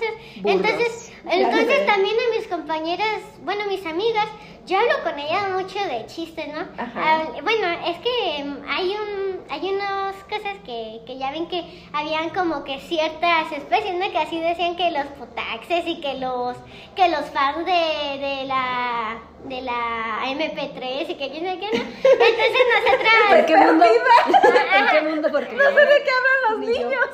Entonces hablamos en idioma potaxi. ok. o sea, sí tengo mi parte divertida Es porque... que para mí eres muy divertida. Entonces, este, pedeme hablar ese porque las potaxis hablan mi esquene. Ah. ¿Qué? Hablamos con ¿Qué él. deja? Entonces, No, yo no más hablo víbora con tu mamá. entonces luego también hablo así. Entonces, o sea, no, no es como que me acoplo, sino que pues, de cierto modo a mí también me gusta. Eres tú, pues, en toda Ajá, situación siempre ajá, eres o tú. sea, puedo, puedo así estar como los adultos y hablar de cualquier cosa así como para, para adultos, pero también puedo hablar como si fuera niña. Bueno, es que más bien creo que eres una niña que tiene mucho tema de conversación y que se adapta perfectamente como a cualquier situación. No creo que con los adultos te comportes como adulto, porque no creo que sea así. Creo que más bien eres tú. O sea, eres Ajá. tú en o cualquier sea, es ámbito. que, es que soy Tiene bastante conocimiento. Me gusta- Ajá, como para tener un que es tema de- adaptable. Ajá. Sí, o sea, como para tener un tema de conversación de niños Sí. y para perfectamente este tener un tema de conversación de adultos. De hecho, esta plática surgió porque ella me estaba contando su, su reseña de Pinocho y es como, pues yo el análisis que le escuché no era la- el análisis de un, de un niño. De un niño. O sea, sí era de una- la, la perspectiva de un niño, pero sí tomaba en cuenta cosas que a lo mejor los niños no tomaban tanto en cuenta. lo ven. Que- o que no lo veían, porque para el final del tiempo... Para digo, ellos del día- solo es ver una película. Para los niños es solo ver una película, no Ajá. analizar una película. Sí. Que es lo que tú sí haces. Tú analizas lo que escuchas o lo que ves. Y fíjate, a veces como que con mis compañeros me gusta ser como divertida, pero también con los adultos me gusta ser como que hablar serio, ¿no? De temas Ajá. como que ellos hablan, pero o sea, también no, no es como que yo quiera ser adulto, pero pues así hablo, así Sí. es lo que pienso. Sí. y está muy padre, o sea, de hecho, este... Ya tu mami me había dicho en alguna ocasión como, es que deberías de hablar con Jimena, porque Jimena es una persona muy preparada. Yo de pronto decía, "Ah, pues es que como, ¿de qué voy a hablar con Jimena? no deja ser una niña de 10 años. Pero pues ya he escuchado desde hace rato que estábamos teniendo la plática, empezamos a hablar de Merlina, la serie, después de Pinocho, después hablamos un poco de religión. Y yo dije, es que claro que tiene un tema de conversación, y aparte es un tema de conversación de las perspectivas de, de una niña. Acá hasta te hablo francés. Que mucho se nos olvida, y lo decíamos hace rato, que creemos que los, la opinión de los niños a veces no es válida. Subestimamos. La subestimamos porque son A ti niños. te pasa mucho eso, subestimar. Porque es que luego como, como piensan personas. que son infantiles, pues te van a decir puros chistes de niños chiquitos. Ajá. Pero también hay O niños Sí, sea, a va a haber conversación, ¿no? Ajá, que Ajá. sí. Que dices tú como de, ¿por qué una niña hablaría como un adulto? ¿O por qué tendría como que pensar sobre, sobre como el abuso o temas así de que tengan que ver como con el maltrato animal o cosas así, ¿no? ¿Por qué una niña pues hablaría de eso o de o criticar la religión si, si ella va a catecismo? Pero pues a veces también los niños como que nos entra como esa curiosidad, entonces investigamos y nos damos cuenta de muchas cosas. Pero aparte siento que tú tienes esta parte donde te sientes muy en confianza de expresar tu opinión. Yo creo que todos los niños tienen una opinión válida y los niños cuestionan, pero no lo hacen en voz alta. O sea, yo sé que hay niños que cuestionan posiblemente la religión o cuestionan lo que los papás decimos o lo que hacemos, pero no nos lo dicen, porque no se sienten como un ambiente seguro para expresarse.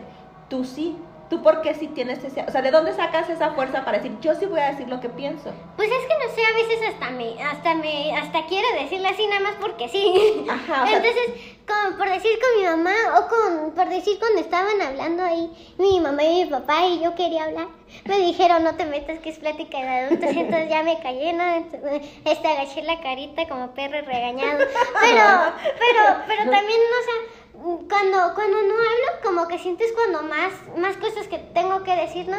Como que me imagino más o pienso más y Ajá. entonces me llegan como más dudas. Por ejemplo, a ver, ¿tú qué opinión tienes sobre eso? Que los papás a veces creemos que discutimos o que tenemos estas pláticas donde ustedes no se enteran, pero sí se enteran.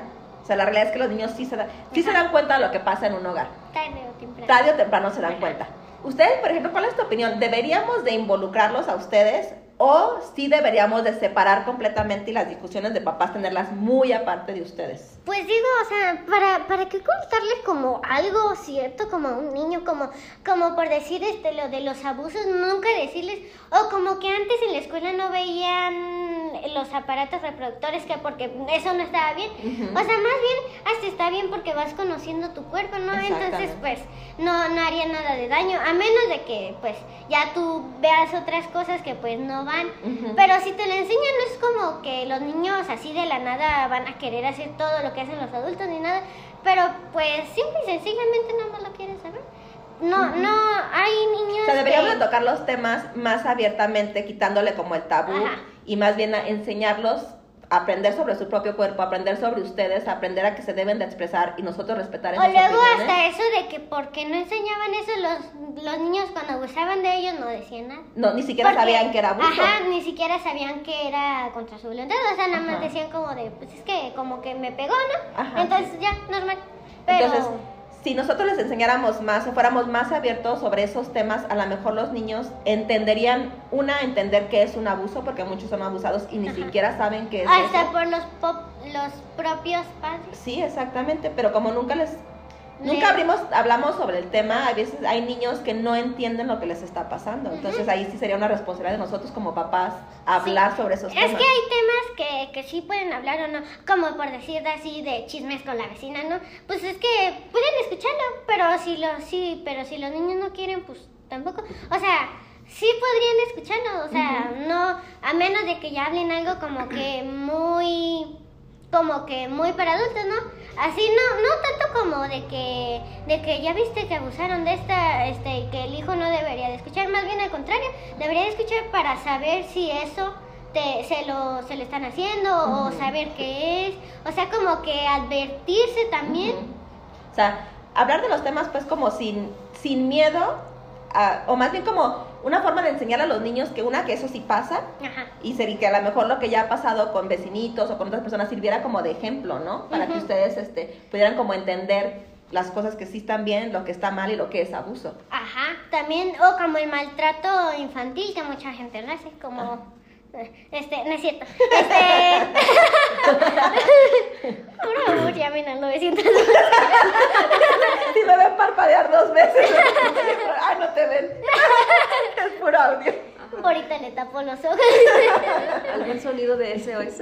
Ya sé. A ver, sobre eso, a ver, vamos a hablar sobre las formas de castigo en casa. Tú que estás, tú, por ejemplo, ¿cuál es tu opinión? ¿Los papás deberíamos de sí dar el chanclazo o no dar el chanclazo? No.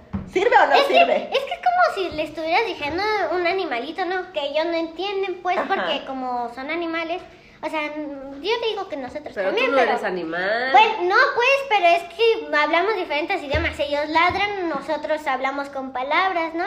Entonces, es como si yo fuera un animal, un niño chiquito, ¿no? Y ustedes son los humanos. Entonces, si les dijeran, ay, ya, este, deja de portarte mal, o sea, no vamos a entender, necesitarían como una plática. Ajá. Pero si no entienden, sí deberían de ir, yo creo, al psicólogo, o sea, como para ver si algo está mal.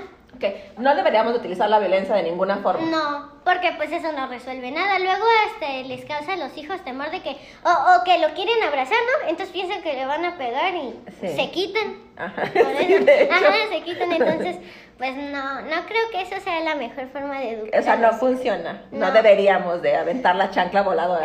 No, porque hasta eso, Les estamos fíjate, enseñando a defenderse. a esquivar. porque fíjate que hasta cuando, hasta cuando eres grande te ríes de que porque tu mamá te lanzaba la chancla, pero a mucha gente la ve como de risa, ¿no? O hasta cuenta de que, ay, a mí también me pasaba y les da risa, pero a mí no me, o sea, no me Eso no me sentiría bien. causa No, o sea, a mí no me daría risa que me peguen y me dejen un moretón en la nalga, o no sé, pues. Ah, pero si te gustan los morotenos en el pol. Ay, pero, pero ahí no me peguen. Yo Ahí se pega sola. ah, porque déjenos contarles que Jimena también hace pol. Y de hecho creo que este, por la edad y por la genética y por la flexibilidad es de las mejores niñas en pol. y de todos los deportes, ¿por qué pol Jimena? No sé, es que a mí me gustaba el ballet, pero me dejó de llamar la atención porque, porque cuando veía que doblaban así los pies como que sentía bien gacho. Entonces no me gustaba. Y, y es, es una este, contorsionista en el. O luego Por ejemplo, cuando... ¿tus amiguitas nunca te han cuestionado de por qué pol? Sí.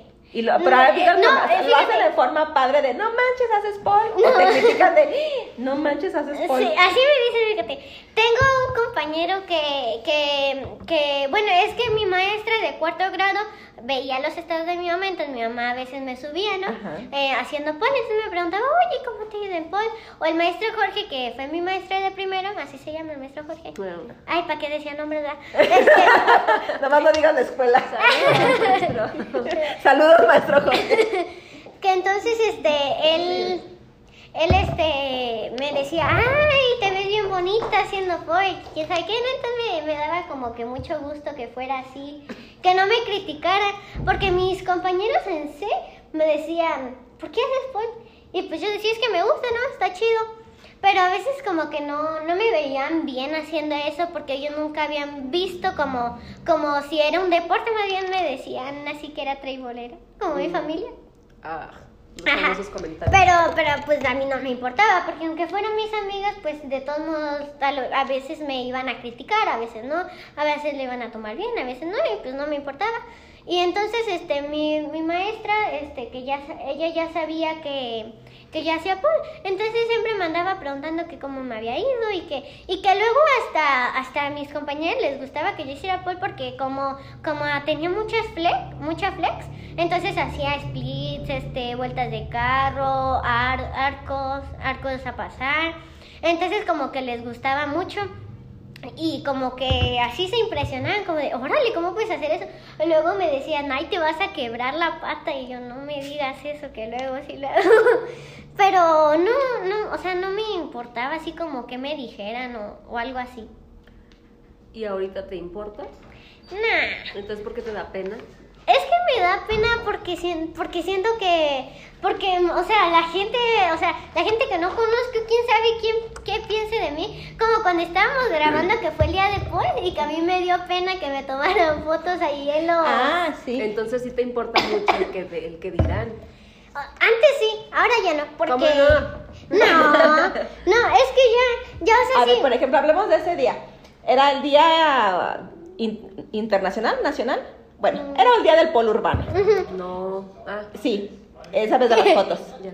Este. Es que ya habla del desfile. Ah, No, no, yo sé el- del- del polo urbano. De Este. Fuimos, bueno, se. No, es que yo le, yo le decía que porque le da pena, porque no quería ir al desfile. Decía, es que me va a ver toda la gente. Es que luego hasta mis compañeros no decían que iban ahí. Es que mis compañeras niñas, o sea, no como que les importaba y medio no les importaba. Pero a mis compañeros sí me daba pena porque ellos son bien burlones. Ok, es que volvemos a lo mismo, ¿no? Tenemos en una cultura pues mexicana muy machista, muy regida por el que dirán y por lo que las mujeres pueden y no pueden hacer y, y donde hay una cosificación. Machismo, Sí, sinceramente. Y, y donde hay una cosificación de la mujer donde nos ven como objetos, pues el pole está visto como algo muy sexual. Ajá, porque me, este, hasta me decían traibolera, O sea, que bailaba en el tubo. Estás de, o sea, decirle teibolera a una niña de 10 años donde ni siquiera en un, o sea, No Cu- saben ni lo que es no. bolera, quizá, ¿no? Exactamente. Bueno, no, pero a lo que voy es tus amiguitos, Pero- tus amiguitos a los No. 10 años no han ido a un este a un Solo club nocturno, solo han creo. escuchado, a lo mejor visto imágenes Y en automático asumen porque hay un tubo Porque hay un tubo, ajá. que eres Y teibolera. pues, por decir, yo hago figuras, no me pongo a bailar. O sea, bailar es una cosa muy diferente a, estar haciendo a figuras. estar haciendo figuras. Y justo este, algo que la gente no nota, yo siempre lo he dicho, es que el pole es una especie de gimnasia, o sea, si hay como, así como hay gimnasia en barra, pues esta es la misma barra, nada más que la tenemos de manera vertical y no horizontal. Pero realmente es gimnasia, o sea, requiere mucha fuerza y mucho, este, mucha condición y mucho talento y poder estar a- de un tubo para, o sea, que está de manera vertical y hacer figuras. Y por ejemplo, a ti te decían eso. Yo me acuerdo que les platicaba la anécdota del polo urbano, donde se acostumbra que los estudios de pol, las personas salgan a la calle ese día y hagas figuras en, en la de la vida cotidiana, o sea, en, en un poste, Ajá. que utilizas como tubo cualquier cosa que esté en la calle. Ajá, cualquier cosa así que esté de vertical y que sea redonda. y que sea redondo que te pueda sostener. Entonces me acuerdo que te llevamos, este, yo te llevé de la mano y muchas cosas no, bueno, más bien no ni, ni siquiera quería subirte al tubo, era un poste, Ajá. este, porque la gente se te quedaba viendo. Se quedaba así. Y yo- Sí, de hecho se quedaba así pasmada. Tú te sentías incómoda con cómo te veían, pero yo te lo explicaba, es que te ven realmente muy admirados porque lo que tú estabas haciendo no cualquiera lo puede hacer. Pero sin embargo a ti te hace sentir muy incómoda. ¿Por qué? Porque es que antes, o sea, es que antes, bueno, primero te voy a decir algo. A ver. Cuando estaba con mis compañeros que ahora me dicen, que me decían eso y mi familia, que me decía tribolera y así, ¿no? O que bailaban el tubo y que quién sabe Que volvemos a, lo mí- mismo, nada más déjame retomar eso, Ajá. que los adultos y, y, a- y porque nos escuchan, también les enseñamos a los niños a ser muy irresponsables con nuestras palabras, ¿no? O los también comentarios. Con los comentarios. Y irrespetuosos. Porque, porque, o sea, si tú a niña, una niña le dices eso, no está bien. Pues no, porque aparte no es real, o sea, no eres una teibolera. O sea, no me pongo a bailar por dinero, ¿verdad? Pues no. Exactamente. O sea, ni siquiera, ni siquiera Ni la siquiera gente me- bailas. ah, ajá, y aparte no es como que, este, por decir, cuando hago pole, normalmente, o sea, vamos a un lugar donde más gente hace pole, no pole. donde me están viendo así a cada rato. Exactamente. Pero si me vieran ya me daría igual. Pero a mí antes, si me hubieran dicho eso de que tribolera y que bailaba en un tubo, mis compañeros y mi familia ya se me hubiera puesto a llorar. Porque yo sí era bien llorona, ¿sí no? Pero de hecho te daba pena. Ese día, Ajá, ese polo urbano fue hace menos de, de un año y no te sentías cómoda haciéndolo. No. Porque, porque pensabas mucho, seguramente están pensando lo mismo que mis compañeritos. Ajá. Y es que también, también esas cosas como que no está bien decirle a los niños porque por, por, por decirle algo a los niños puede ocasionar que, que, de, que, que en la escuela que vean algo, que, algo similar, Ujú. pues empiecen a decir eso. Aparte, este, por ejemplo, a ti sí te, te hacía sentir tan incómoda que ese día no hiciste pol. Mm-mm. De hecho, te, las pocas fotos que tenemos tuyas, nos esperamos a que nadie pasara por la calle, a que nadie te volteara a ver, hacer las, las figuras así en rapidísimo y tomarte las fotos. De hecho, te tuve que grabar y de ahí saqué las fotos Ajá. porque no las querías hacer. Es que luego, luego había una foto donde estaba haciendo un split así como que, que me estaba, que con la mano me sostenía. Ajá. Había un señor así viéndome. o sea, como estaba al lado mío y me volteó a ver así. sí, que volvemos a lo mismo, la cosificación de las mujeres, ¿no? O sea, este rollo donde no o sea, realmente no importa qué hicieras, o sea, hay personas que te ven de una manera no tan agradable, hagas tubo o no hagas tubo, lleves ropa holgada o lleves ropa apretada, o sea, ya es muy cultural. Ajá. O también como, como en México es muy normal andar criticando. Que luego, que luego hasta, hasta los, hasta mucha gente se pone a hacer memes de que yo y mi amiga criticando a media escuela, ¿no? Cosas Ajá, así. sí. O sea, no, no, yo no lo veo. Yo, yo sí critico, ¿verdad? A medio mundo. Hasta la maestra. Saca la lengua, pues. Hasta la maestra la critico, ojalá y no lo vea. Pero, pero, No, vamos a decir la escuela porque aquí me echó de cabeza a todos los maestros. Sale porque tú ves, que era una tú. Es, es una yo. Entonces nos ponemos así como decir, ay, porque la maestra es así. O luego un descontento así mío de que luego, luego dije, no, pero ya ahora me cae bien mi maestra. Ojalá No quiero decir nombres, pero la maestra. Pero la maestra está en el tercero A. Bueno, que ella una vez que estábamos haciendo un trabajo estaba haciendo que en parejas de dos. Ajá. Y le dijimos, bueno, no creo eran de tres, y le dijimos a la maestra, ¿podemos hacerlo de cuatro porque éramos cuatro compañeros? Bueno, cuatro mejores amigas, porque es que son, son mis mejores amigas ahí, les cuento todo. Y nos dijo, no, es de tres. Y nosotros, ah, bueno, pues ya que. Y, y que vemos que unos compañeros le dicen, está bien, pónganse de cuatro, pero van a hacer el trabajo bien. Y yo, ¿Se duda de mi capacidad, maestra? exacto. Y la maestra sí. Y yo así. Y mis compañeros así. Es que deberían de ver las caras que está haciendo imitando a su maestra.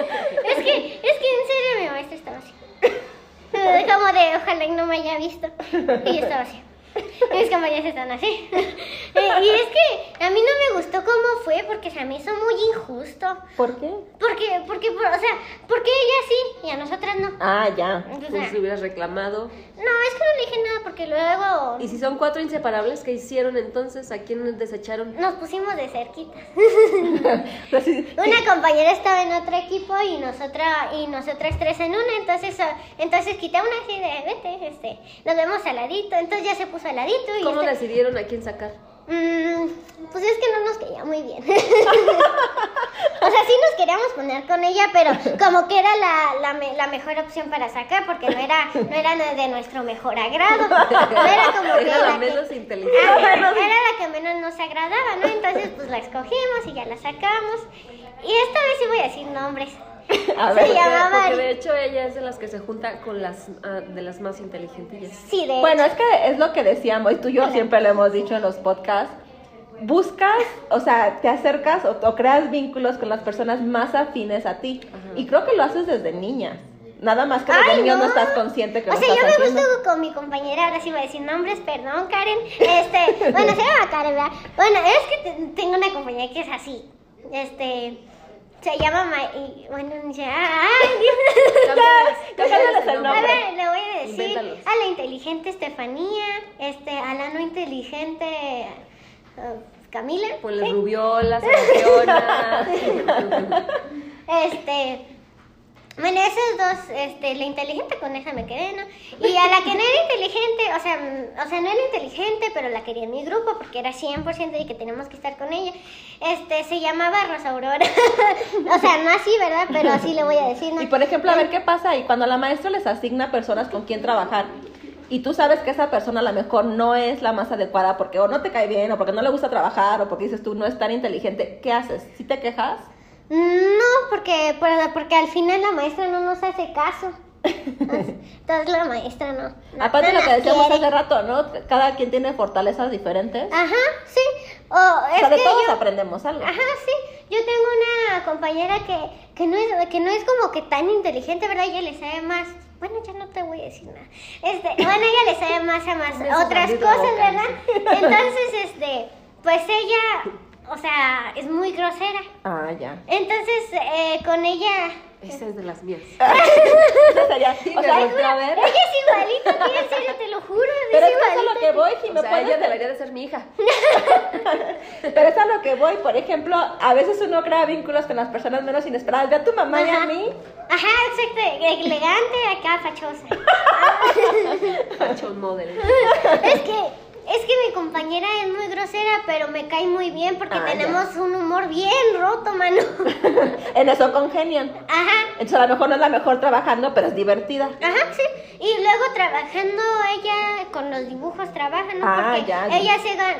Ay, Es que lo que eh, te digo, que todo el mundo tiene fortalezas diferentes. Ajá, Cada sí. quien tiene una habilidad. Ella Sí. se ganó un reconocimiento En dibujo. porque en dibujo, ajá, en, eso está con- muy padre. en construir y que y que en aprender a hacer dibujos y que quién sabe qué.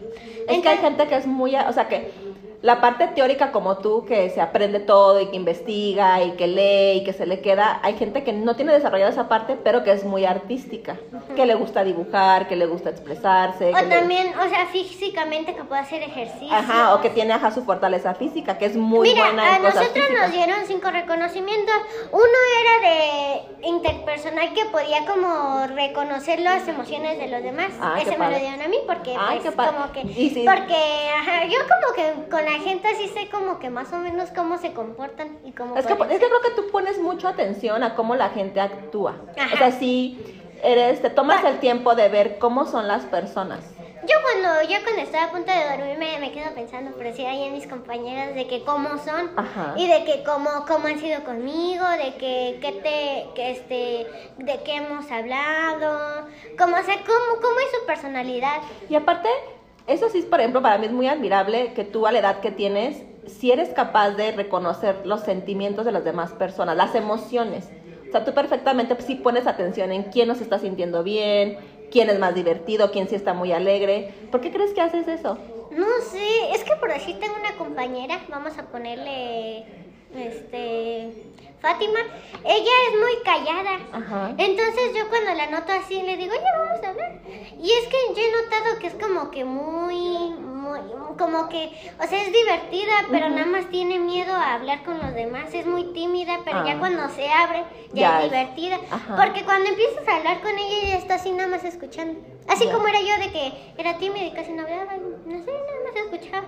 Pero ya cuando te abrías más con ella, ella también sabría más contigo. Contigo, Ajá. exactamente. Es que a veces, a veces no es tanto que sean tímidos, creo que a veces no se sienten en la confianza para expresar lo que sienten, ¿no? Porque cuando nos conocimos, o sea, tenía de una amiga, si bien amiga Karen, ay, ¿para qué lo dije?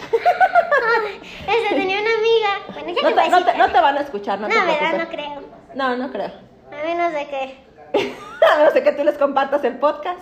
No, a menos de que ellas escuchen podcast.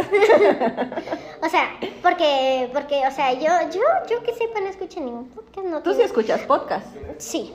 ¿Por qué? No sé, nada más, porque estoy aburrida. Es que mis compañeras sí ha visto que tienen.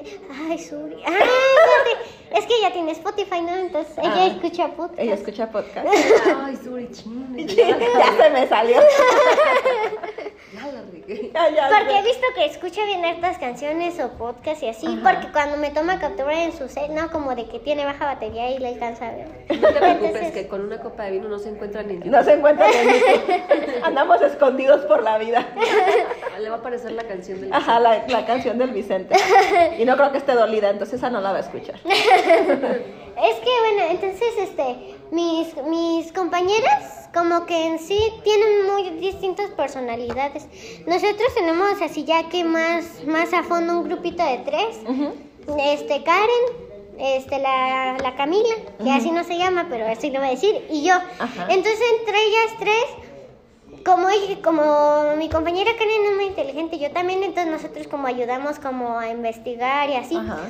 O como a recordar, y ella ayuda a dibujar Ah, o también ya. a darnos ideas. Se complementan. pues. Ajá, y mira, los reconocimientos que ganaron, primero fui yo el interpersonal, luego había otro que no me acuerdo cómo se llama, pero que podía, que, que era como para descifrar palabras o quién sabe Ah, qué, ok. que por descifrar palabras, pero yo no Ajá. le vi nada de, de, de reconocer, ¿verdad? Pero había otro que era de lo que te digo, de que como, de que podían hacer movimientos con sus manos, eh, como educación física. Ah, ok. Luego había otro que era de, de, de matemáticas, o sea que podía hacer hipótesis y Ajá. podía resolver problemas matemáticos y dar una Una- respuesta. Ajá. Y ya, creo. ya. Oye, pero eso está padre porque en nuestros tiempos los únicos reconocimientos que había era de académico. Bailar. Pues es que ni siquiera te lo reconocían. No, sí. era el académico al mejor promedio posiblemente. A nosotros uno. antes Pero nos nada más hacían de ese. que daban tres primeros lugares a los, me- a, de, a los de ese grado, sus mejores promedios, pero ahora quisieron dar reconocimientos a otras como habilidades Es que que eso había. está padre porque Ajá. Justamente vuelve a plantear lo que decimos, que los niños tienen habilidades diferentes y que realmente darle valor a un niño nada más por una calificación es muy limitante.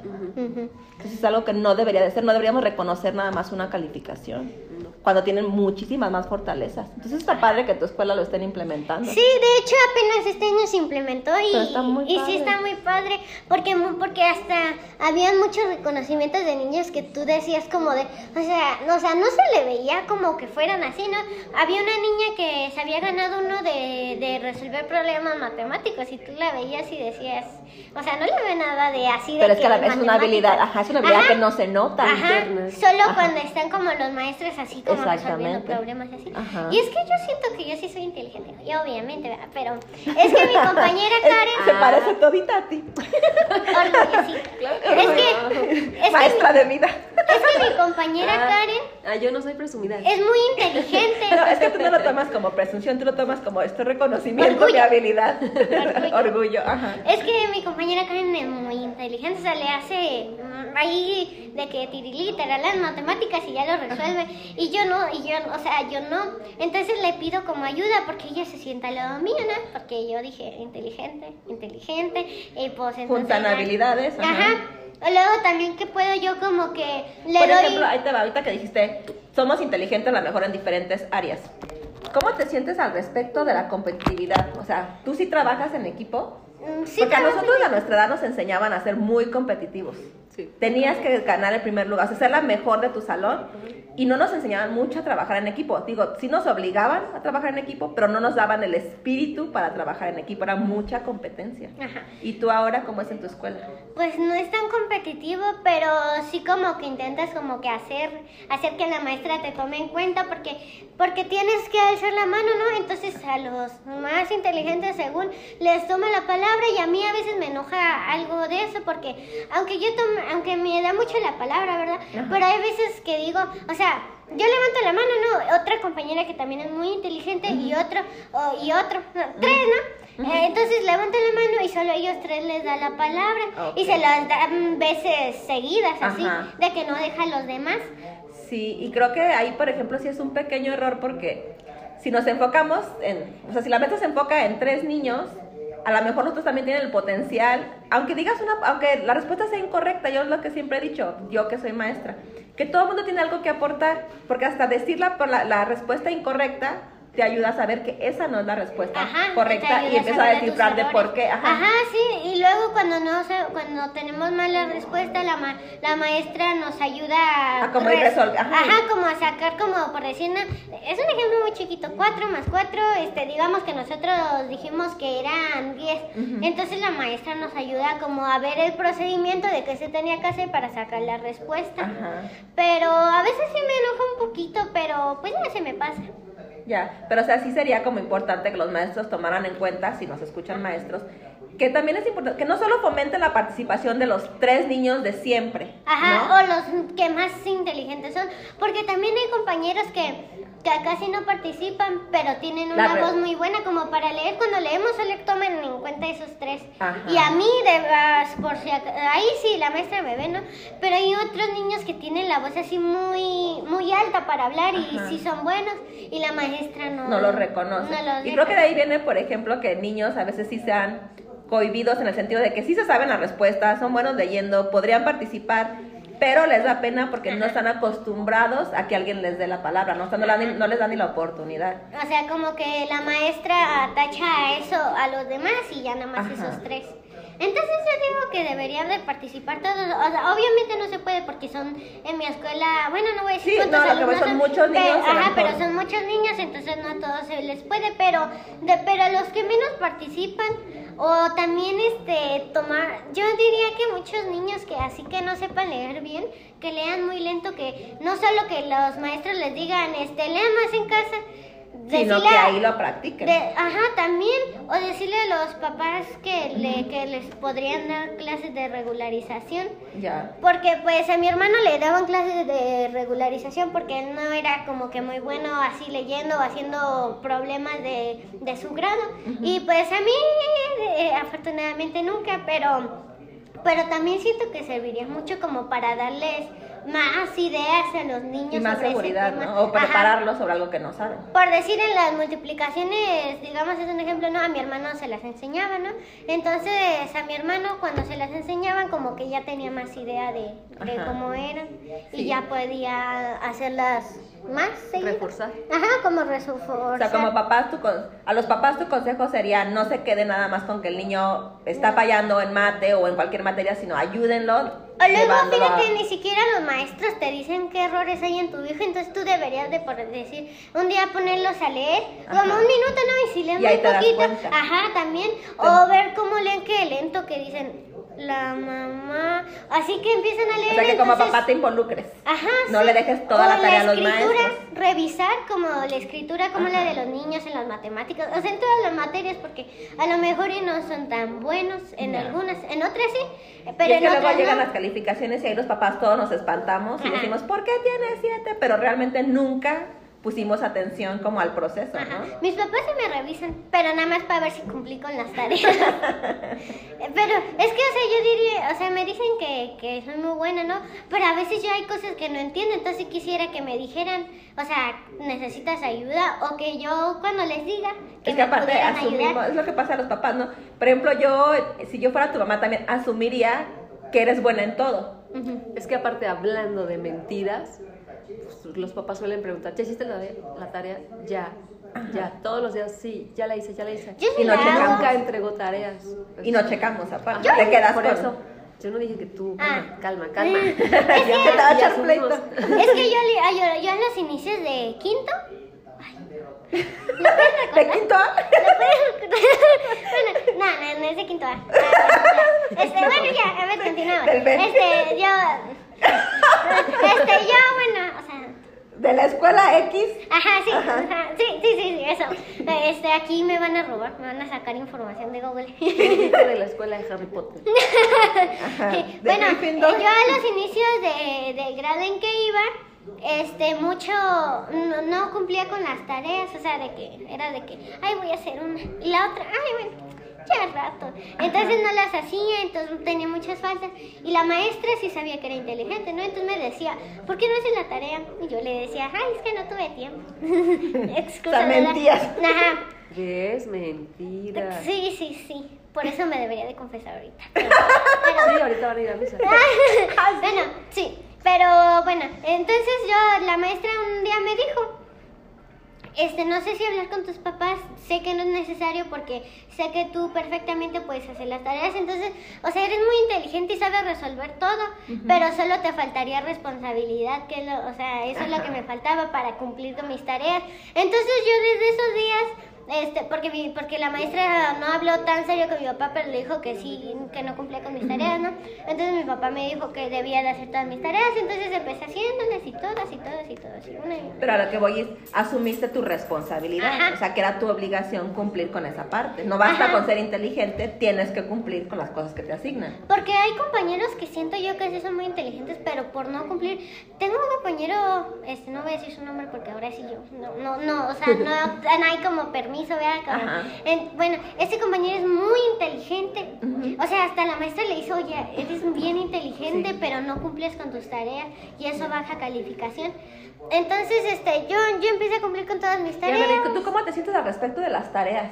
Pues es que yo diría que no son tan necesarias, que dejen tanto. Tanto, ¿no? Porque yo. es que, o sea, un niño, para, como para las tareas se les hace una, una responsabilidad así que no quieren hacer, como es que, que, que a veces les los maestros ¿no? exageran, ¿no? O sea, una cosa también es... una maestra que así que me dejaba como ocho tareas para Es lo que días. decir. Una cosa es reafirmar el tema, como que quiero que practiques lo que te Ajá. enseñé en el salón. Yo dir- Y a mí realmente lo veo con mis hijas, sobre todo cuando iban en la prepa, que muchos parecían castigo, como Ajá. vete a la casa con 100 problemas a resolver y era, oye, ¿es, es para aprender o es para castigarla Ajá. tres días? No me porque, de porque de hecho yo, yo diría que con una tarea para cada materia que hayan visto sería basta. Ajá. Y por decir nuestra maestra lo que hace es de que, por decir, si tenemos clase el lunes, este, no, y como el viernes no, nos da o geografía o historia, eh, y el lunes me toca historia, ¿no? Entonces, si me toca geografía, me- hasta la próxima, hasta el próximo lunes nos entregamos da como la un tarea. espacio de Ajá, tiempo. sí, ella sí nos lo da, pero diría que solo sería necesario como una tarea, máximo dos de cada materia, porque no, porque no le veo como el sentido tanto a la tarea, solo es un repaso, más bien que digan que repasen, porque luego hasta eso de que cuando cuando no hacen la tarea, luego hasta te dejan sin recreo y pues es tu hora de comer, ¿no? Y a veces también les dan el recreo para que se desestresen los niños. Exactamente. Aparte de comer, que se desestresen, como que hablen, se relajen. Eso es algo si que te- creo que muchos maestros no han entendido, que los niños necesitan un espacio entre horario de clases para ellos solitos y malamente a veces tomamos como como este maestros ese espacio para o castigarlos o ponerlos a hacer la tarea que no hicieron o dejarlos en el salón y a mí se me hace que es muy irrespetuoso Sí. quitarles su Su media tiempo. hora. Aparte, según yo, no, no debería de estar bien porque si no, lo, si no les dejan recreo. Ay, yo creo que he visto algunas personas que dejan sin recreo a los niños que ni de comer les dan y ni siquiera saben si en su casa les dieron de comer o no. Y qué tal si se quedan con hambre, ¿no? Entonces, pues ya no les gustaría ir a la escuela por eso. Sí. Entonces las tareas, más bien, sí, más bien si no las hiciste, yo creo que los maestros deberían como en tiempos libres que hayan o que ellos pues ayudarles con la tarea. Ajá. O, o hacer la tarea con ellos, pues, por- Sí. para que tampoco... Pero no quitarles su, su Ajá, espacio. Pero tampoco como que, que el niño no cumpla todos los días, porque... No, sino buscar como a lo mejor el momento adecuado para que el niño sí reponga esas, eso que no hizo, Ajá. pero no quitarle su media hora de convivencia, Ajá, ¿no? contarle que no le quiten la media, la media hora porque, porque yo, yo sé que es para solo comer, ¿no?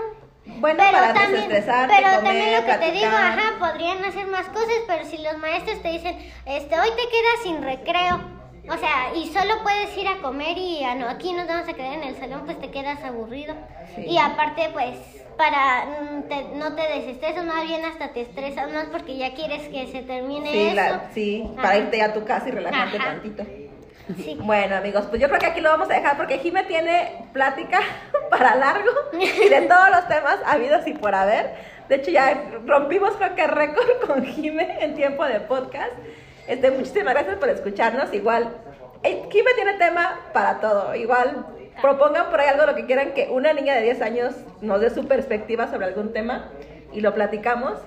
Nos vemos la próxima semana o cuando esto se publique, no sé. Adiósito. El siguiente año. El siguiente año. Muchas gracias, Jimé. Yo sé que ya quería estar en el podcast. Muchas gracias por participar. De nada. Y nos vemos. Peace, out. Peace out.